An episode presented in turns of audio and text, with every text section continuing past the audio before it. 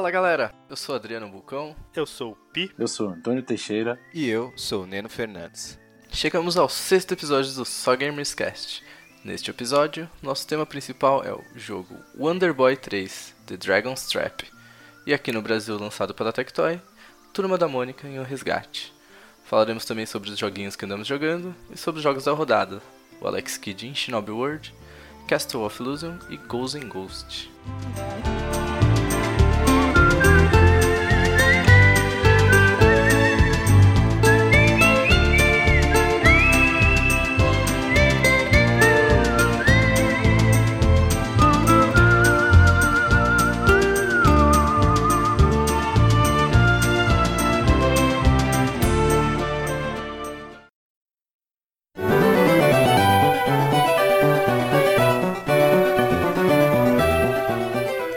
Agora, como todo episódio, vamos falar um pouquinho dos jogos que estamos jogando. Vamos começar por você, Antônio. O que, que você anda jogando? Cara, eu joguei um pouco menos essas semanas. Muita correria, muito trabalho. Mas joguei, continuei jogando God of War.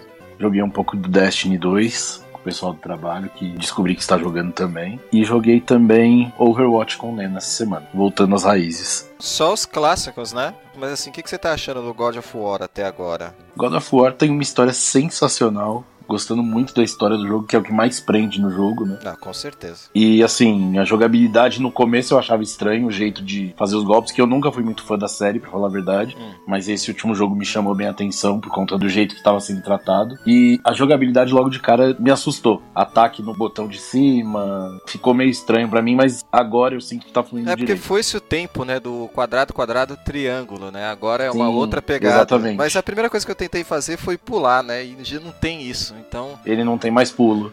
é, já é uma loucura. Mas ainda assim foi algo muito bem adaptado, assim. Você você pega essa dinâmica desse novo combate, eu acho que muito fácil. Sim, o, o combate tá bem fluido. É intuitivo o jeito do combate. Não é nada fora do comum, assim, que você fala, meu Deus do céu, como é que eu faço isso? Não, tudo vai fluindo. E aos poucos você vai pegando o jeito de como fazer cada esquema, cada combinação boa de golpe, que melhor se adapta àquela luta. E aí vai. Ah, Eu também gostei bastante da jogabilidade, só não mato quadrado, quadrado, triângulo aí, que eu gosto até hoje.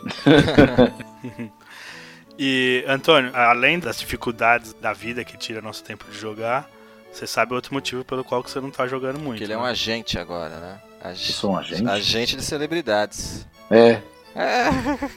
tem esse outro ponto. Destiny 2 e Overwatch. É, cara. voltei a Destiny jogar 2 e jogo online. Porque ele fica jogando jogo multiplayer, né, velho? É verdade, o Pete tinha dado a dica, é verdade. E eu voltei pra esse vício.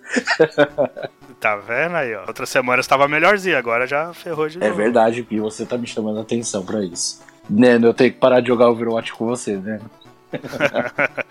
Você vê que é uma coincidência bem específica, porque assim, eu gosto muito de Overwatch, né? Só que eu só parto pro Overwatch mesmo quando eu tô puto com Street Fighter. Aí eu vou pra lá, entendeu? Aí, coincidentemente, eu entro no videogame. aí coincidentemente, aí tá lá o Antônio jogando. Aí pronto, começou. Aí fica lá os dois bobão jogando, mó tempão. Oi, a gente joga pra porra, né, Neno? Porque, mano, foi final de semana, eu tava nível 55, né, Neno? Algo assim. Tô perto dos 60, se não me engano, 61 mais ou menos. Eu nem lembro agora. Caramba. Nossa, foi, foi direto ali. Coincidência do caramba aqui, né? Tipo, tava ali jogando, aí acho que eu comecei a jogar, e aí o Antônio entrou e aí pronto, aí É, foi, então, a gente começou a jogar Eu, direto. na verdade, eu tinha entrado pra jogar Destiny. Olha como é a história. Eu entrei pra jogar o Destiny 2 naquele dia. Aí não tinha ninguém do Destiny 2 online. Eu falei, ah, deixa eu ver quem tá online. Aí eu vejo o Neno lá, Overwatch. Eu, ah, não. Já troquei aqui, atualizei, vamos jogar. Mas é isso. Foram esses jogos que eu joguei essas últimas semanas. E você, Neno, o que, que anda jogando? Então, já começando, né, já falando do Overwatch mesmo, eu joguei ele um pouco mais, né, também fiquei um tempinho parado, mas joguei ele um pouco mais. Foi o principal online, além do Street Fighter que eu falei, fiquei um pouco puto, aí eu largo o jogo de vez, largo o jogo um tempo assim, fico com raiva, depois eu volto a jogar. Terminei Chrono Cross, olha só, Olha. Aí sim, hein? Uhul. finalmente terminei. E aí, gostou da história finalmente? Ou não?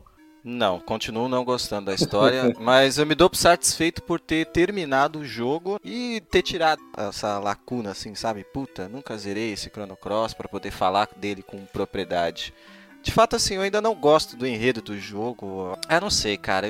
a única referência dele de Chrono Trigger para mim podia ser só o nome, não podia ter nada a ver. Depois que eu vi que você vai bem mais fundo, né? Porque a primeira vez que eu joguei o jogo lá atrás, eu acho que eu nem cheguei no segundo CD.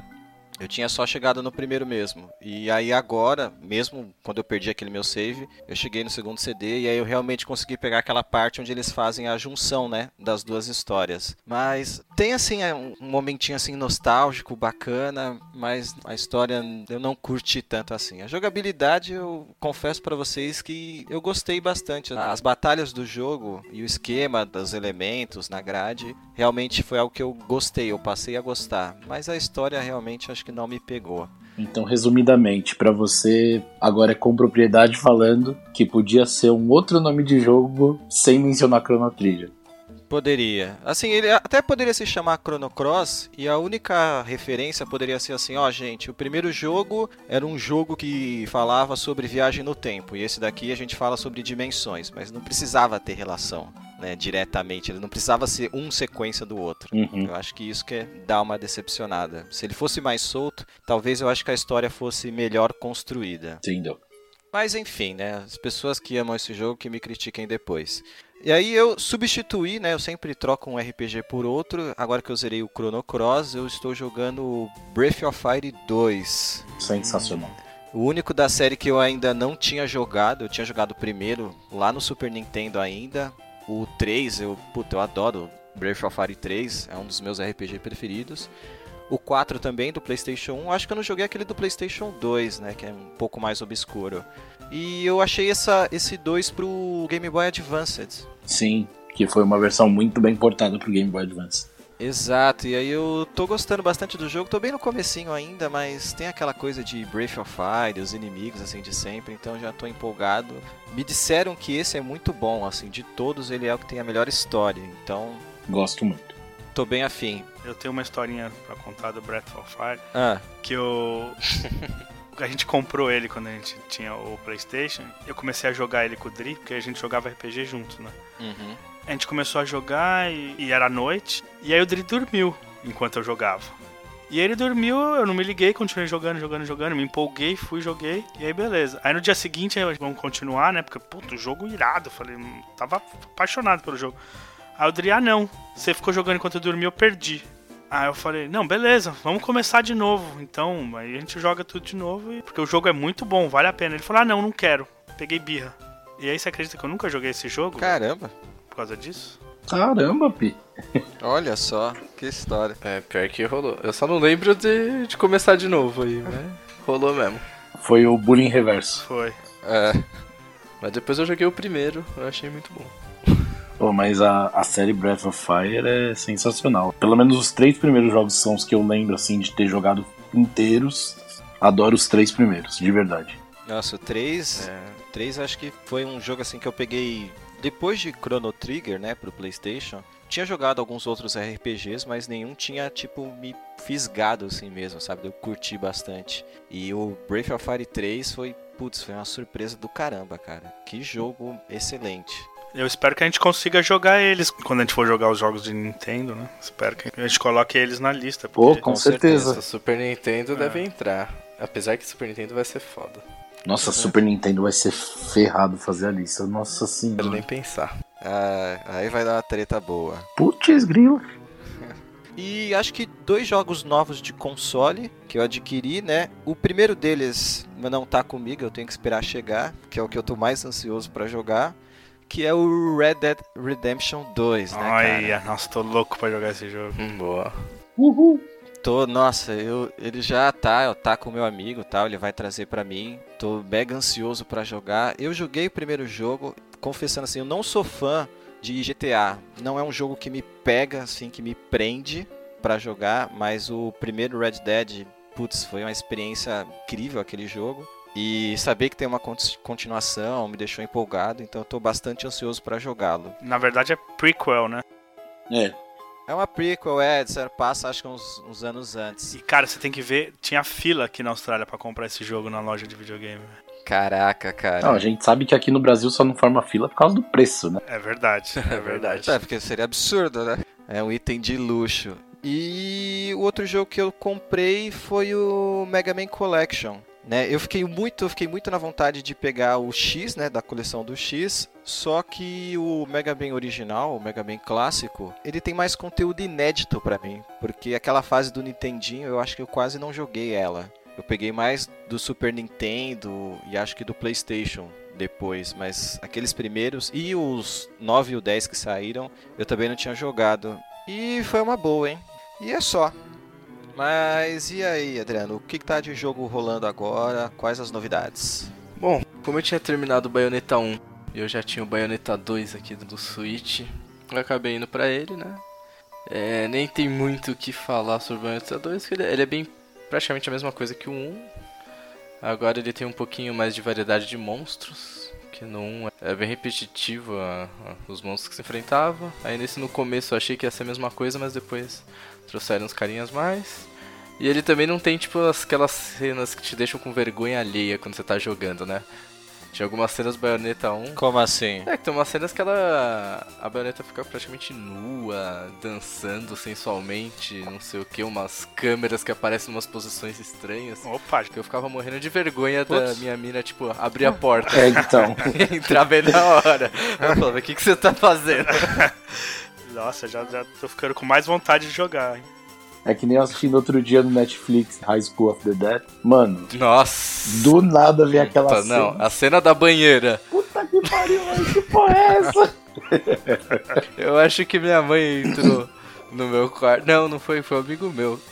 Que a mãe dele acho que entrou no quarto com ele assistindo esse Putz, negócio. Ele morreu de vergonha, Caraca. mano. Lembra que ele contou. Que foda, cara. É muito apelativo essas partes do anime, velho. Não, High School, esse, esse aí ele passou de todos os limites. Olha só. Ainda não assistiu, né? É. Assista. Não, não, não conheço. É que é foda, né, mano? A gente com essa correria de pouco tempo, aí você tem que escolher o que você quer fazer, né? Então eu vou assistir uma série ou eu vou jogar videogame, né? Então eu acabo sempre escolhendo um videogame por ser uma paixão maior. É, mas essa série mesmo do Bayonetta eu nunca. Putz, passou direto assim por mim. Eu nunca parei pra jogar. Nem essa, nem o Devil May Cry também, assim, cara. Foi. Era isso que eu ia perguntar. Se você jogou Devil May Cry, você ia gostar desse, provavelmente. Também não. Acho que o único hack and slash assim foi só o God of War, cara. Esses outros dois eu só conheço de nome. Ah, Devil May Cry eu joguei os três primeiros. O, o 4 eu não joguei. E agora saiu o 5, né, mas... Ou vai sair. Vai sair ainda. É, vai sair. Nem sei se vou jogar também. Ah, tô bem ansioso pro 5. Bem mais que pra Bayonetta 3. Você tá bem mais ansioso pro 5 do que estava pro 4, né? Ah, com certeza. Bem zoadinho. Bom, seguindo aí, eu tentei jogar Last Day of June. E, na verdade joguei, só que eu joguei um- uma horinha, uns 40 minutos e parei. Eu voltei, meu save corrompeu. Aí eu comecei de novo. Joguei mais uma meia horinha. Meu save corrompeu de novo. eu desisti. Caramba, não é pra você jogar esse jogo. Não é pra você jogar. Aí você falou, foda-se, É, que- é chega. que ele é um jogo pequeno. Parece que é, é um Walking Simulator, né? Então umas três horinhas você termina ele. Então eu vou pegar pra jogar de uma vez. Porque parar eu vi que não rola. Aí eu desisti, deixei ele pra lá. É, a historinha me empolga. Mas vou deixar pra falar depois que eu terminar ele. Beleza. Se você terminar. É, que eu terminar. Se eu terminar. Se. Poseidon permitir. E aí eu tava jogando agora recentemente o Inside, que ele também é um outro jogo curto. Ele é praticamente um sucessor espiritual do Limbo, né, desenvolvido pela Playdead. Não sei se alguém jogou aí, Eu joguei Limba da hora. mas ele é uma mistura de plataforma com puzzle. Então ele tem uns controles bem simplesinho, onde que a, a, a pegada interessante mesmo fica por conta da história e as teorias que se formam dela pela internet. Então, tipo, é um jogo muito bom e cada vez que eu jogo, tipo, um jogo desse tipo, acaba que me faz entender o porquê que videogame é a minha mídia preferida, né? Que nem, tipo, o Neno mesmo falou aí, que ele prefere, ao invés de assistir uma série, prefere jogar videogame, pra mim é praticamente a mesma coisa, né? Que a sensação e a forma que a história é contada em alguns jogos te dá uma sensação totalmente diferente de assistir um filme, série ou mesmo um livro, que é algo que só pode ser feito ou contado através de um jogo. Então, esses jogos fazem você pensar. E o, o jogo também te dá aquela sensação de satisfação, de conseguir também, né? Que um, que um filme não dá, né? Porque você só tá assistindo. A imersão é maior, É né? bem maior, acaba te deixando de um jeito bem legal. Então, esse daí, pra gente aí que curte jogos, recomendo vocês jogarem. Ele é pequenininho. E depois vai pesquisar na internet, ver as teorias, é a parte mais legal, é descobrir o ele depois, assim. O que ele já te deixa pensando, que eu já nem, eu nem sabia que tinha tanto essa pegada e já ele já me deixou meio que pensando já desde o começo, sabe? Você fica meio intrigado, que diabo tá acontecendo, sabe? É, é bem legal. Vale muito a pena aí. Eu tô jogando algumas outras coisinhas, como aquele jogo do Toad lá, Treasury. Ah, esse jogo é bacana. Captain Toad. Alguma coisa, puzzlezinho, é, Captain né? Toad. Bem- É, um puzzlezinho. Eu nem vou falar muito dele agora, porque eu terminei só o primeiro capítulo. São três, três livros, né? Na verdade, eu terminei o primeiro livro. Então eu tô num terço. Vou deixar pro próximo cast, eu comento mais sobre ele aí. Vamos pro Pi aí. Fala aí, o que, que você tem jogado, Pi? Então, pra variar, eu continuo jogando Bloodborne, né? Agora eu dei uma boa avançada nele, acho que eu tô no fim.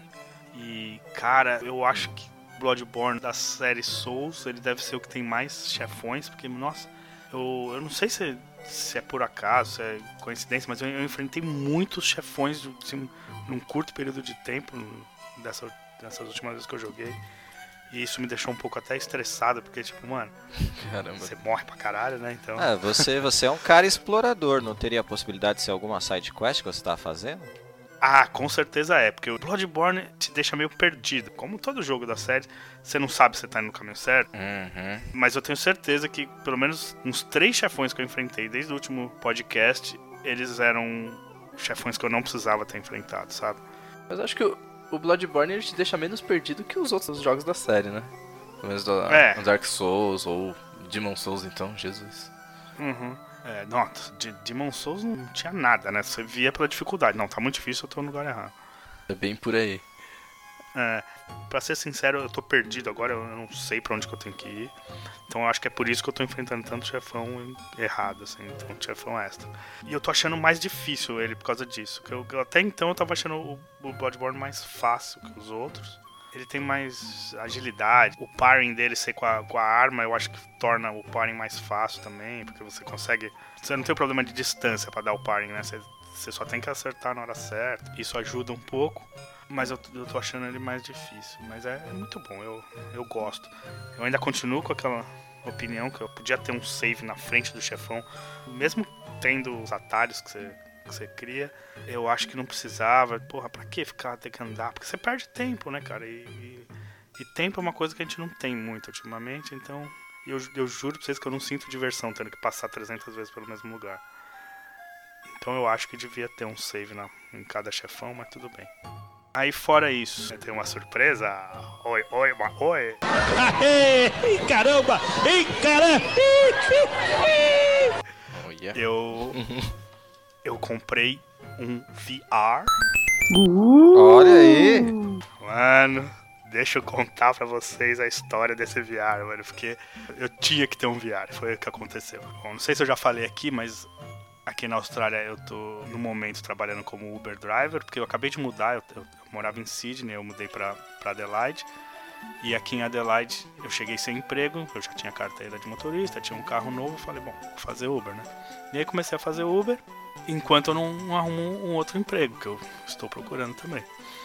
Aí, tô lá fazendo meu Uberzinho, pego uma mãe com uma criança, tô dirigindo pra ele, e eu tenho pendurado aqueles negocinhos que dá o cheiro bom no carro, é um negocinho do Star Wars, né? É um Stormtrooper, porque eu sou fã de Star Wars. Legal. Então eu, eu carrego isso no carro.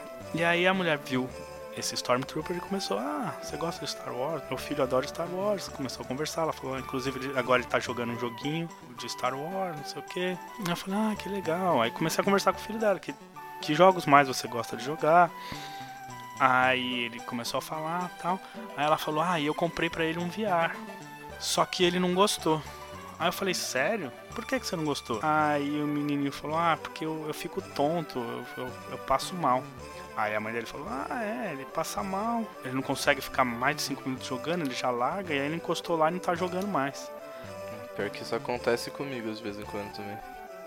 É, então, aí eu falei, nossa, então eu tenho, é melhor eu testar antes de jogar, de comprar, né? Aí ela falou, ah, você tá com vontade de comprar? Eu falei, tô. Aí ela falou, por que você não compra o meu? Porque meu filho não vai usar. Aí eu falei, ah, Caramba. mas é que eu, eu quero comprar, mas agora, nesse momento, eu não tô com dinheiro. suficiente, então eu vou esperar um pouquinho. Aí ela falou assim: Não, mas compra o meu, eu, eu faço por um preço bom pra você. Aí eu falei: Ah, não, mas por mais que você faça um preço bom, agora eu não tô podendo mesmo. Aí beleza, aí continuamos e tal. Aí quando chegamos na casa dela, ela falou: Você tem certeza que você não quer o VR? Eu comprei esse VR fazem 10 dias, ele tá novo. Ele continua na caixa, Caramba. ele tem tudo, os manuais, todas as peças. Tem certeza que você não quer? Aí eu falei, não, não, eu tô sem dinheiro mesmo. Ela falou, não, vem cá, entra, dá uma olhada. Aí eu falei, não, não. Nossa, podia ser um sequestrador de órgãos, né? Alguma parada É. assim. Ou querendo abusar do PIS, vai saber. Aí ela falou, você tem certeza? Eu, eu vendo pra você por 200 dólares. Um VR aqui custa 350 dólares. Hum, Aí eu pensei, velho, o VR custa 350 dólares. Eu, eu já tô ganhando 150 dólares e o VR tem 10 dias. Aí ela falou, eu tenho a nota e ele tem um ano de garantia. Caramba. caramba. Aí eu, porra, cara. Aí só veio o demoninho no ombro do Pi. Compra logo, garoto. Exatamente. Compra logo, garoto. Aí ela falou, não, entra aqui, vem dar uma olhada. Aí eu entrei. Nossa, casa, aquela mansão, né? Aquelas casas show de bola. Entrei no quarto do moleque, tinha Lego Star Wars pra tudo quanto era canto. Tipo, aquele quarto que eu queria ter quando era criança. Todo Muitos órgãos vendidos. Né? Aí o VR encostado ali no cantinho assim. Aí ela pegou, me deu o VR na mão, eu abri, cara. Tinha os plastiquinhos dos fios, sabe? Aquela capinha dele, que eu não sei que material, aquele meio que de isopor mole assim. Aí eu olhando aquilo falando, nossa, todos os manuais, aqueles cabinhos que, que você coloca pra tra- prender o fio, tinha, tava tudo dentro da caixa, cara. Aí eu falei, meu Deus, isso aqui é uma chance da vida, assim, se eu comprar esse negócio agora. Aí ela falou assim, tá vendo? Tá novo, tem certeza que você não quer? Eu falei assim, nossa, é porque agora eu não tô podendo mesmo. Aí eu falei assim, peraí, deixa, eu- deixa eu ligar pra minha mulher ver, ver se. O que, que ela acha? Permissão da patroa, né? é Porque lógico. quem manda, tem que ter autorização de quem manda. Aí ela falou assim, ó, faz o seguinte. Eu vendo pra você por 150. Nossa. 150 grila, pra você velho. levar agora. Eu olhei pra cara dela assim, bem no olho dela, falou, tá bom, eu compro. cara, tipo, velho, 150 pau, cara, eu tô ganhando 200 Você ganhou dólares. 200 pau de desconto. É, é menos da metade do preço que o negócio vale. Ela virou pra mim e falou assim, é porque eu já até sei o que vai Ah, vale acontecer. muito a pena. Isso aqui eu vou colocar na garagem, vai ficar lá tomando pó, e tipo, na próxima garagem sale que eu fizer, eu vou vender isso aí por 10 dólares. Então é melhor eu vender agora pra você por Caraca. 150, que aí pelo menos eu, eu não perco tanto dinheiro. Que, que eu me conheço, eu não, eu não Aí vou já anunciar. compra uns joguinhos pro moleque. Eu né? não vou anunciar, eu não vou colocar pra vender, eu me conheço, então. E ainda vou saber que eu tô vendendo uma pessoa do bem, que gosta do negócio. Aí eu falei, tá bom, só um minutinho, só vou lá no banco pegar o dinheiro e já volto. Aí no caminho do banco, liguei pra Michelle, né? Pff, Não atendeu. Aí ela não atendeu. Aí eu pensei, nossa, graças a Deus. Porque ela podia atender e falar que não, né? Graças a Deus que ela atendeu. Depois que comprou, já era. Aí eu fui e tal, voltei. Aí depois que paguei, peguei. Quando eu tava saindo da casa da mulher, a Michelle me liga, né? Ela, e aí, você me ligou? Eu falei, ah, liguei, mas depois eu te falo.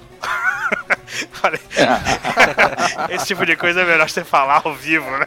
Porque, né? Explicar essa história Melhor, inteira no melhor. telefone, né? É melhor falar ao vivo. Aí cheguei em casa, escondi o VR no, no guarda-roupa, esperei a noite depois que eu voltei do trabalho. Aí. Aí Fez um jantar especial. né? Aí quando eu cheguei, aí ela começou, começou a conversar, ela começou a checar o banco, ela falou, você tirou 150 dólares do banco? aí eu contei a história. Mas foi, foi isso. E aí então, já que eu comprei um VR, eu estou jogando jogos de VR. E detalhe, esse VR ele veio com o jogo Worlds, que é tipo um jogo de apresentação do VR, que te mostra o que, que o, o VR é capaz, né? Que é legalzinho, impressionante o VR. Vocês estavam falando de imersão. Cara, eu não consigo imaginar como te colocar mais imerso dentro de um jogo do que um, um VR. Você sabe que é mentira, mas você sente medo porque o seu cérebro tá vendo aquilo. Apesar da qualidade gráfica não ser tão boa assim, porque o VR perde um pouquinho a qualidade gráfica. Eu acho que é porque, como é 360, né? Ele precisaria de muito É, mais. Acho que a gente ainda não chegou.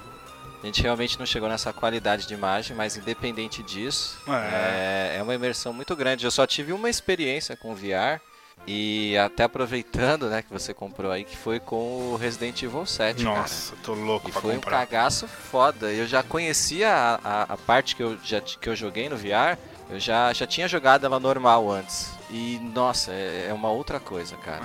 É. É uma sensação absurda de terror, assim. É, cara, porque o seu cérebro tá vivendo aquilo. É como se você estivesse vivendo aquilo. Então, é, realmente você sente medo. É foda, esse é o único jogo que eu realmente quero jogar de VR. É Resident Evil 7, o único que eu tô. Nossa, eu, eu, eu cheguei a gritar assim, sabe? Tipo, numa cena assim, sabe? Que tá acontecendo. Eu falei, puta, É. velho. Porque, tipo, tu vê ali é você, sabe? Dá essa sensação estranha. Aham. Aí nesse Worlds, eu, eu ainda não, não joguei todas as fases dele, né? Que, que você escolhe assim, que, que tipo de, de fase você quer jogar. Aí eu joguei uma que é no, no fundo do mar, que é bem legal. É mais você assiste, assim. Você assiste o que tá acontecendo, mas tem uma, uma parte que vem um tubarão, cara. Você fala, esse tubarão vai me pegar, velho. Tipo, dá, dá medo realmente. Você, você vai pra trás, assim, tipo, a- porque o seu reflexo funciona, né? Tipo, ele vem pra cima de você, você vai pra trás, você, você tenta chutar ele, tipo, e, e aí eu pensei, nossa, tipo, será que é só comigo? Não, mas aí depois um- uns amigos meus vieram e, e eles têm a mesma reação. Tem um outro. Às vezes tentaram chutar também. Aham, tentaram chutar também, engraçado. Eu não tentei chutar o tubarão. eu fiquei de boa quando eu vi esse daí. Porra, cara, se o tubarão vem pra cima de mim, eu vou tentar chutar pra quê? Ele pega minha perna e me arranca a perna. Pô, você vai fazer o quê? Você vai entrar dentro da boca dele também, velho? Não, né, velho? Porque você não pode fugir, porque você tá dentro de uma gaiola, então, mano. Então eu tô dentro de uma gaiola, eu vou chutar como? Mas ele já arregaçou a parte da frente da gaiola, quer dizer, ele tá entrando dentro da gaiola. É treta, velho. É tenso o bagulho. É, dá, dá, dá mó cagaço, dá mó cagaço. Eu me segurei ali porque tinha gente me olhando. É, quando eu joguei só tinha minha mulher do meu lado, mas e ela riu muito. Aí, que mais? Tem um outro modo de tiro, que você atira com, com controle, assim, se você não tiver o, o move, né? Como eu não tenho ainda, aí você atira com gatilho, você segura o controle como se fosse uma arma, é bem, bem interessante também. E, e aí, pra onde você mira o controle, vai a mira e tal, é bem legal.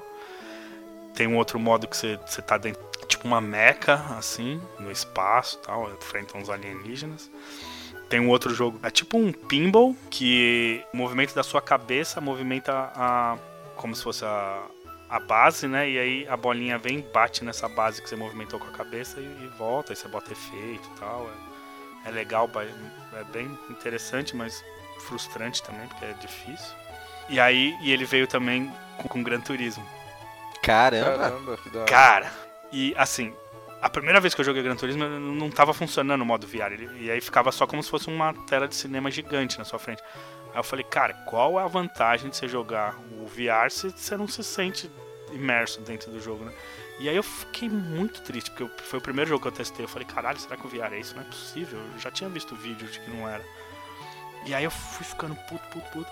Aí depois eu achei lá que o Gran Turismo tem o modo VR que você joga. Aí quando você entra no modo VR, aí você tá dentro do carro, você olha pro lado, olha pra trás e tal. Nossa, cara, é, Caraca, isso deve ser é, irado, é cara. muito irado. Tipo, aí eu falei, nossa, agora eu preciso de um volante, né, cara? Imagina. que você jogar com, com o controle é legal, mas imagina você com volante, acelerador, marcha. Nossa, cara, eu vou. Passa lá na mulher, né? Vê se... Vai que, né? Toca lá na casa tem algo dela. sobrando aí? Né? Com ah, o volante ainda. Ah, não sei, mano. Cada vez é um rim, é uma coisa, não O sei. que, que eu vou ter que deixar é, deve dessa ser vez? arriscado. Tem isso. Eu joguei um pouquinho só de Forza, então não tenho como comparar. Mas todo mundo fala que Forza é muito mais divertido, então não sei o que lá. Só que, cara, como que pode ser mais divertido do que você jogar dentro do carro com o VR, cara? Eu não sei. Eu, sinceramente, não sei. Mas o que me deixou um pouco frustrado é que você só joga o modo arcade do Gran Turismo Hum. dentro do carro. No modo VR. Hum, Então, É, aí fica meio- é, meio exatamente. bosta. Aí o modo carreira você tem que jogar sem. Quer dizer, ou então você joga com, mas ele funciona só como um- uma tela de cinema, porque fica uma tela enorme na sua frente. Mas não, não rola o, o modo imersivo. Então isso, isso me, me decepcionou bastante, cara. Que eu, eu adoro Gran Mas é uma Turismo. pergunta, você não passou mal, não sentiu enjoo nem nada? Hum, Nada, nada. Mas também, esses jogos do Worlds, você tá de- sentado numa meca. Então não, é você que tá andando. É a meca. Então o nosso cérebro pode identificar isso, talvez. O jogo de tiro, você fica parado atirando. você só agacha, eu acho, e, atira. Então também não ia dar. O Gran Turismo, você tá dentro de um carro. Então também seu cérebro reconhece que você tá dentro do carro, você não vai passar mal. Eu acho que o problema pode ser quando você anda. Entendeu? Porque aí, aí tem aquele, É. aquele efeito de que o seu cérebro tá vendo que você tá andando, mas o seu corpo tá parado. Porque eu, eu ouvi falar isso, que aí o cérebro manda tipo um blackout pro corpo. Ele fala, não, para, para tudo, fecha o sistema porque tá, tem alguma coisa errada, entendeu? E aí que a pessoa passa mal, desmaia até. Por causa disso, é porque o Entendi. cérebro tá vendo você andando, mas você não tá. O seu corpo tá parado. Então, Porque, tipo, no- na demo lá, eu também não, não, não- passei mal, não tive enjoo nenhum, né? Porque fica parado, o negócio tá descendo lá, né? Na, na jaula e tal, de boa. Mas eu joguei, tipo, um joguinho de terror, que eu nem lembro o nome. E nesse eu fiquei, tipo, passando mal, exatamente porque andava. Mas eu acho que era, era muito mais, porque o, o jogo era meio mal feito, sabe? Parece que o, o controle de você virar, de olhar, e principalmente quando você andava, não era uma velocidade fluida ou gostosa, talvez, sabe? Quando você anda pra frente, parece que não é uma velocidade parecida com a que eu andaria. hum, Então você vê aquilo né, na sua cara vindo e mudando tudo muito rápido, eu acho que ficava meio estranho. Talvez isso que hum. que afete um pouco, né? Talvez com Resident Evil, por exemplo, talvez não, não tivesse esse problema, que é um jogo aí com um orçamento bem maior, Uhum. com certeza muito mais bem feito. Ainda preciso fazer esse teste. É, pode ser. Mas, bela aquisição aí com o VR. Ah, e agora eu tô jogando Gran Turismo. Que aí no, no Gran Turismo você vai ganhando carros por, por coisas que você vai fazendo, né? Tipo, você conclui um- uma sessão das, do teste de, de pilotagem lá da, da carta, né? Aí você ganha um carro. Você joga um, tantos quilômetros por dia, você ganha um carro por dia. Então quer dizer, então eu tô jogando pelo menos essa quilometragem diária pra ir ganhando esses carros, porque eu, eu sou desses, né? Eu sou colecionador, eu quero ganhar os carros. Bom, mas é isso. Agora então é isso que eu tô jogando no momento. Aí continuo jogando Ghost Recon com os meus amigos, né? E tenho que terminar logo esse Bloodborne pra começar a jogar o God of War, que eu tô louco. E tenho que terminar o God of War pra jogar o Red Dead Redemption, né? Que, que eu acho que é o, vai ser daqueles jogos que eu vou colocar entre os meus top 5, talvez. Como eu colo... Eu Olha acho que eu- só. Eu, devo ser uma das únicas pessoas que não tá, tipo, master ansioso com Red Dead. Isso que eu gostei bastante do primeiro, mas. Eu vou esperar aí um bom tempo, acho que pra jogar ainda. Tem muita coisa Eu na fila. O Red Dead eu acho que não vai me decepcionar, acho que ele vai me surpreender. Eu só não. só- E eu, eu acho estranho, não, não do Zelda, do. Também, mas Red Dead Redemption, porque foi você que falou tão bem dele, que você que, que comprou, inclusive, e aí depois eu fui jogar e achei maravilhoso. Foi você que me, que me falou, não, você tem que jogar esse jogo. É, é que eu acho que faz tanto tempo. tanto tempo que saiu. Que eu já perdi um pouco. Tipo, eu não tô tão empolgado pro próximo. É que tem outros jogos que eu ando vendo a galera falando que. Por exemplo, o Homem-Aranha mesmo. Homem-Aranha eu quero jogar pra caralho. Ah, o Homem-Aranha, um, um brother Eu meu também. aqui comprou. Aí eu já tava pensando, bom, vou, vou jogar quando ele terminar, mas ele já terminou e ele, e ele vai vender pra, pra comprar outros. Ele, Caramba. é desses. Putz. Isso aqui, isso aqui é desapego, hein? Só jogar uma vez, acabou. É, então, ele já jogou Ah, e aí ele vai aí vender. E o... Aí ele perguntou pra mim se eu, se eu ia querer, aí eu falei, ah não, eu vou. Vai demorar ainda pra, eu- pra eu conseguir jogá-lo, né? Porque primeiro eu tenho que jogar God of War, pelo menos. E aí eu falei, não, vou ficar segurando o jogo do cara, né? Então vende e compra o seu próximo. aí. Bom, mas é isso. É isso que eu estou jogando no momento. Continuo também jogando Walking Dead de celular. Tem fim esse Walking Dead aí ou não? Ah, então, não tem, porque eles, eles vão renovando, vão, vão liberando Conteúdo. mais cartas pra você acessar e vão, vão colocando os modos de jogo. É, esses jogos sem fim aí pra mim não rola, É, não. e quando você completar as cartas, talvez perca um pouco a graça, né? E falta uma carta pra completar, mas vamos ver. Entendi. E, ah, e é Tá isso. Quase lá. Ó, mas você vê, o Pi hoje revolucionou aqui então esse quadro, né? Trazendo essa experiência VR. É, toda aí. finalmente, né? Pessoal, assim, foi tímido, mas o pessoal jogou bastante, sim. Tem bastante coisa nova aí. Sim.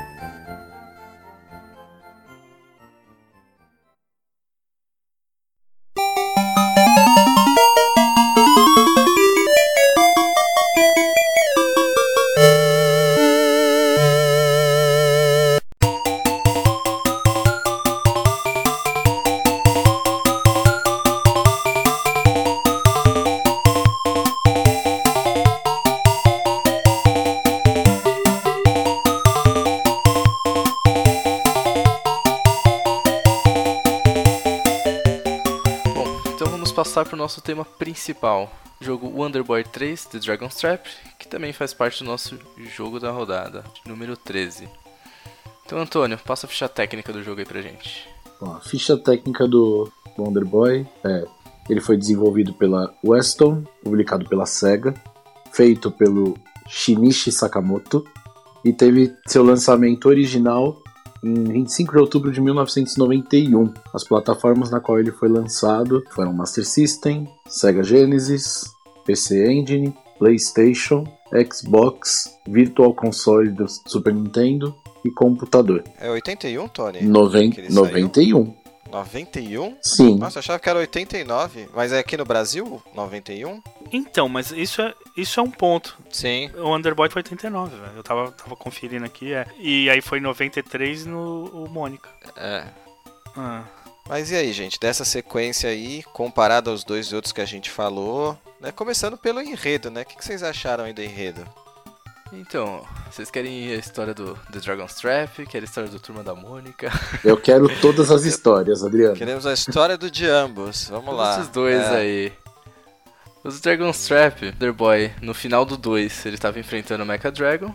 Aí após a árdua batalha dele, no momento em que ele atinge um golpe deixando seu inimigo gravemente ferido, em seu último suspiro, o dragão dispara uma maldição contra ele, transformando nosso herói em um Homem-Lagarto.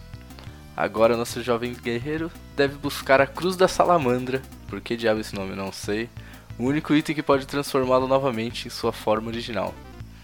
Porém, ele terá difícil missão de encontrá-la.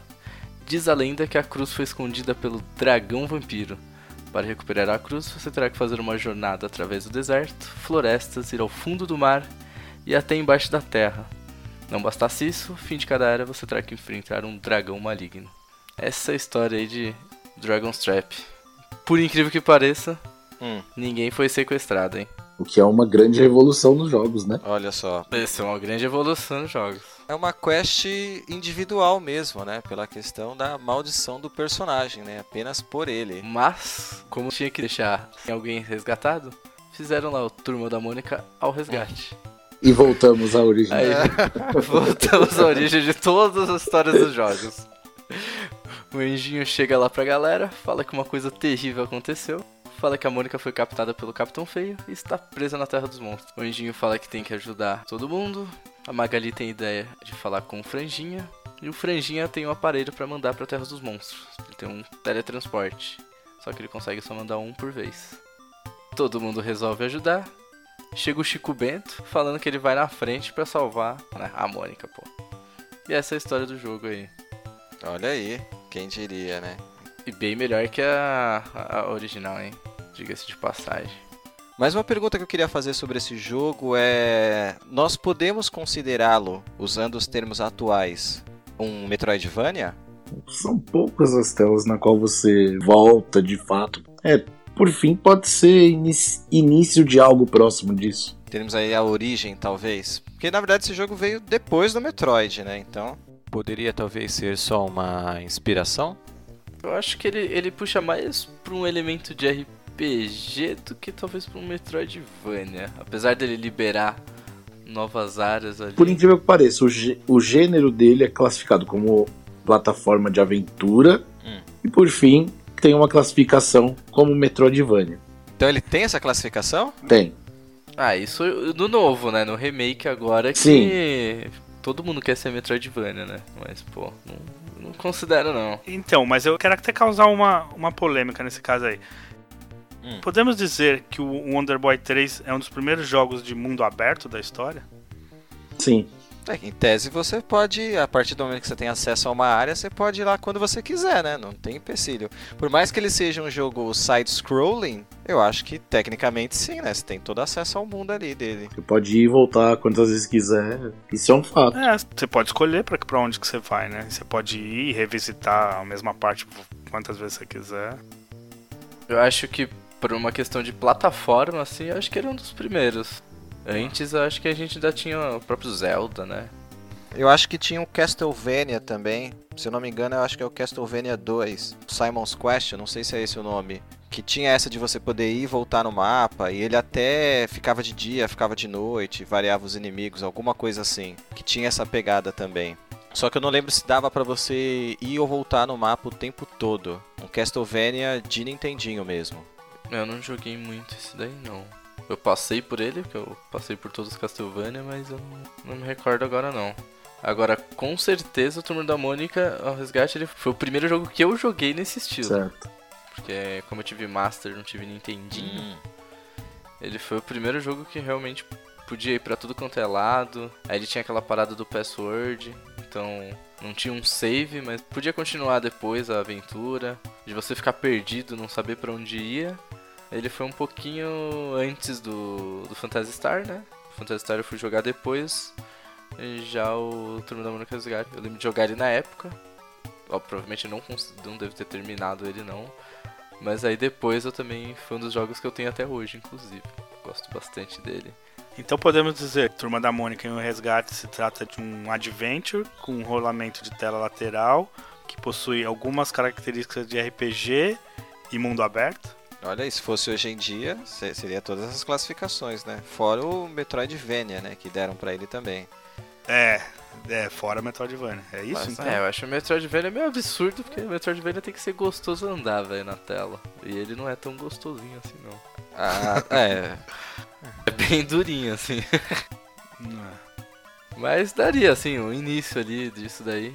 Eu tiraria no máximo o Adventure aí, porque, eu não sei lá, apesar de ser uma aventura, eu normalmente Adventure eu gosto de.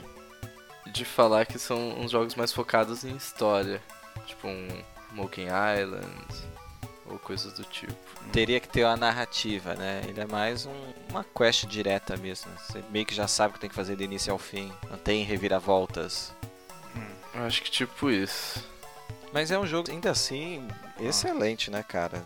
Se você comparar ele com os que Ah, é. vieram antes, foi uma excelente atualização, assim. Wonder Boy e Monster Land já era aquela coisa diferente, que ele já trazia esses elementos, isso porque ele era um porte de um jogo de arcade, né? Então, realmente, quando o pessoal da West One viu que aquela fórmula deu certo, que eles realmente se dedicaram a fazer esse jogo exclusivo de console mesmo. E foi uma pegada que deu muito certo, muito certo mesmo. Ele é uma sequência alternativa na realidade, né? Porque tem um outro jogo do Wonder Boy 3, conforme ele é passado também, que é a versão de arcade, né? Que é o Wonder Boy 3 Monster Lair. Ele tem esse- essa pegada mais arcade para que o Dragon's Trap ficasse mais como uma aventura mesmo. Hum, Esse Dragon's Ride eu não cheguei a ver, não. Eles separaram propositadamente, né? Porque vamos fazer uma que é mais focado nessa questão de aventura, né? Do jogador que a gente quis trazer no jogo anterior. E vamos fazer um outro jogo que fique mais focado nessa nessa questão arcade mesmo, de você enfrentar os inimigos e tudo mais. Então é bem bacana mesmo. Ah, a diferença dele realmente, como você falou, é absurda do Mônica no Castelo do Dragão. É. Sim. Principalmente as mecânicas, né? Sim. Tem uma evolução gráfica significativa. Tem. Você sente isso mais na questão do jogo da Mônica, porque você vê o sprite dela no Mônica do Castelo do Dragão, você identifica como a Mônica, mas você vê que ele é bem mais simplesinho. E nessa sequência ele já tem mais uns detalhes, assim, já tá um jogo bem mais bonitinho mesmo. O sprite é mais detalhado, ela tem os dentinhos pra fora. Quando ela anda pra esquerda, você vê a espada. Quando anda pra direita, você vê o escudo. Escudo. Quer dizer, é, já, já é bem mais detalhado. Não é, não é um espelho, né? Eles se preocuparam com isso também. É. Isso foi bem bacana. E o gráfico é mais bonito, mais colorido. Fora a diferença que é jogar com aqueles monstros aleatórios lá do Underboy com a versão, né? Jogar com o Cebolinha, jogar com a Magali, o Bidu. Ah, é, isso é bem mais legal. Cada um virou um, né, cara? Ah, O, o Chico Bento é o Homem Largato, né? O Bidu ficou o, o Homem Rato. Cebolinha virou o, o Homem Peixe Piranha. lá, né? Piranha, piranha, caramba. é. Achei que era um peixe. Piranha, ok. A Magali era aquele leão, né? Que era o mais fortinho. E o Anjinho é o Homem Gavião, né? Que tinha, podia voar e tal lá. A Magali praticamente comprovou que quem se alimenta bem tem força. né? Justo. Bem isso. E a configuração dos botões é bem semelhante com a, com a do jogo anterior. Quando em jogo o direcional você move o personagem para esquerda e para direita, pressionando para cima faz o personagem entrar numa porta, para baixo faz o personagem se abaixar, caso ele tenha essa habilidade, né, que não são todos. Com o botão 1 o personagem ataca para o lado que estiver olhando. Com o botão 2 o personagem pula. Com o direcional para baixo mais o botão 2 solta o, o especial que deve ser pré-selecionado na tela de opções que é acessada pelo botão pause. E entre esses ataques especiais nós temos a bola de fogo, a flecha, o super raio, o boomerang e o tornado. A parte mais interessante desse jogo, assim, um dos fatores que me faz colocar entre os melhores jogos de Master System é exatamente essa mecânica de troca de personagens. Porque cada personagem possui uma habilidade própria, né? E são essas habilidades que fazem o jogo ir se desenrolando, né? Então eu acho isso bem legal. E entre esses personagens, né, que a gente pega, tem, tem o Chico Bento, que possui um bacamarte. Eu posso ir até a geladeira e roubar um monte de comida e bebida enquanto o velho bacamarte deve estar cheirando flores lá no jardim. E ataca o, os inimigos à distância, essa é a habilidade dele. O Bidu, que anda nas paredes, assim como se ele fosse o Homem-Aranha. É o porco-aranha, só que é o cachorro-aranha. É. Bidu Aranha, Bidu Aranha. Ele é Bidu mais Aranha. Ele, e ele também passa em lugares pequenos, assim, né? Que os outros não conseguiriam passar. Aí tem o Cebolinha que pode nadar. O Anjinho que pode voar.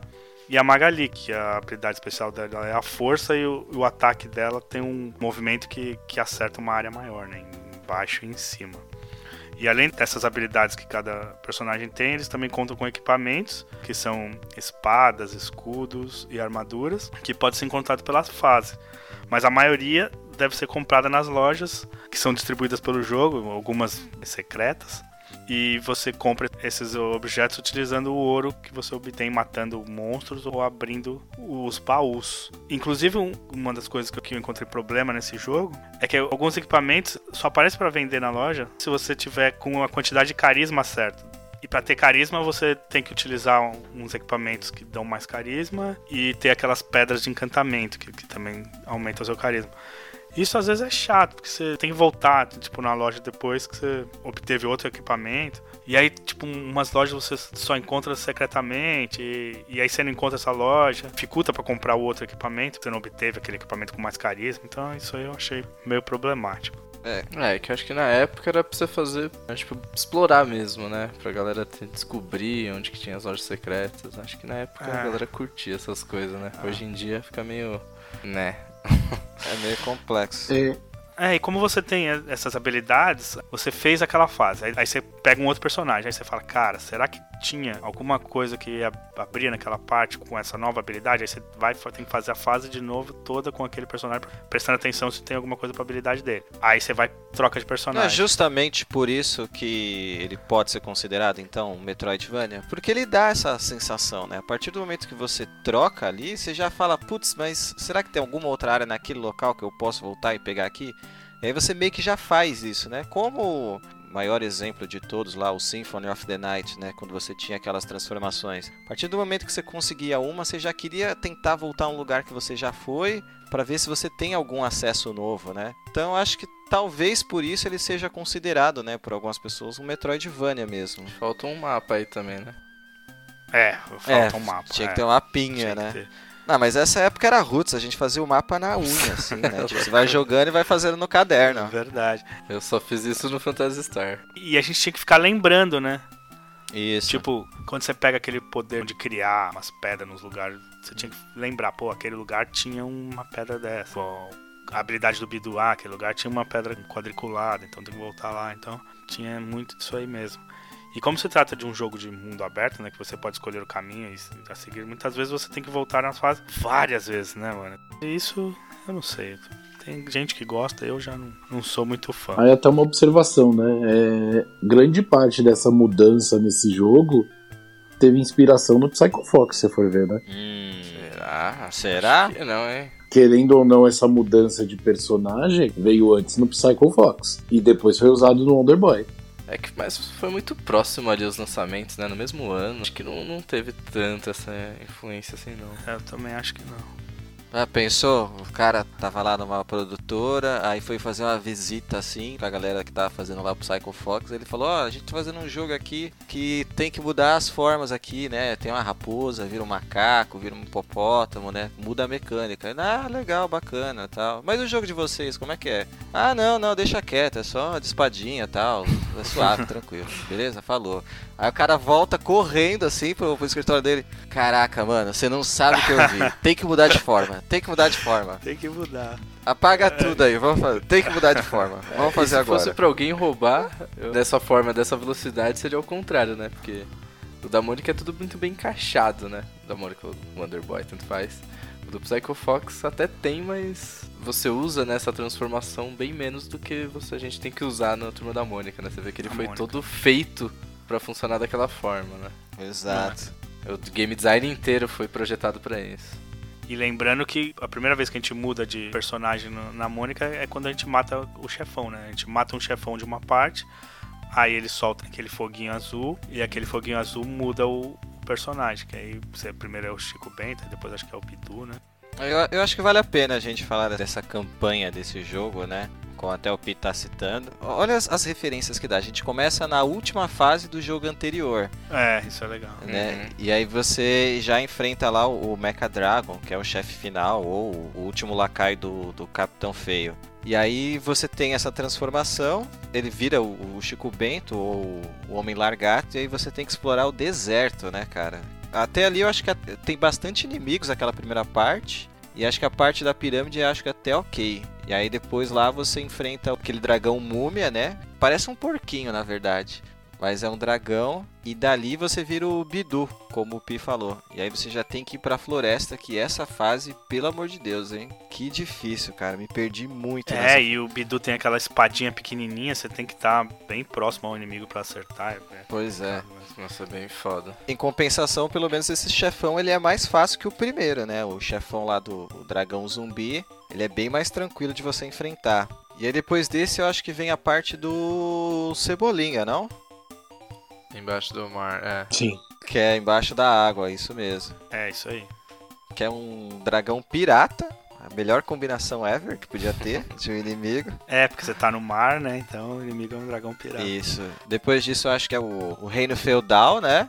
É a Magali. Isso. Que é que você tem que enfrentar um dragão samurai, né? É, a Magali, é. Isso, maneiro. Esse, esse eu É. acho que é o chefe mais complicado, hein? Ah, tirando o chefe final do jogo, desses normais, esse daí do Reino Feudal é bem difícil ali você calcular direitinho a espada e os choquinhos que ele solta. E aí por último a gente pega o anjinho, né? Que a gente vai finalmente lá no, no reino do vampiro lá e tudo mais.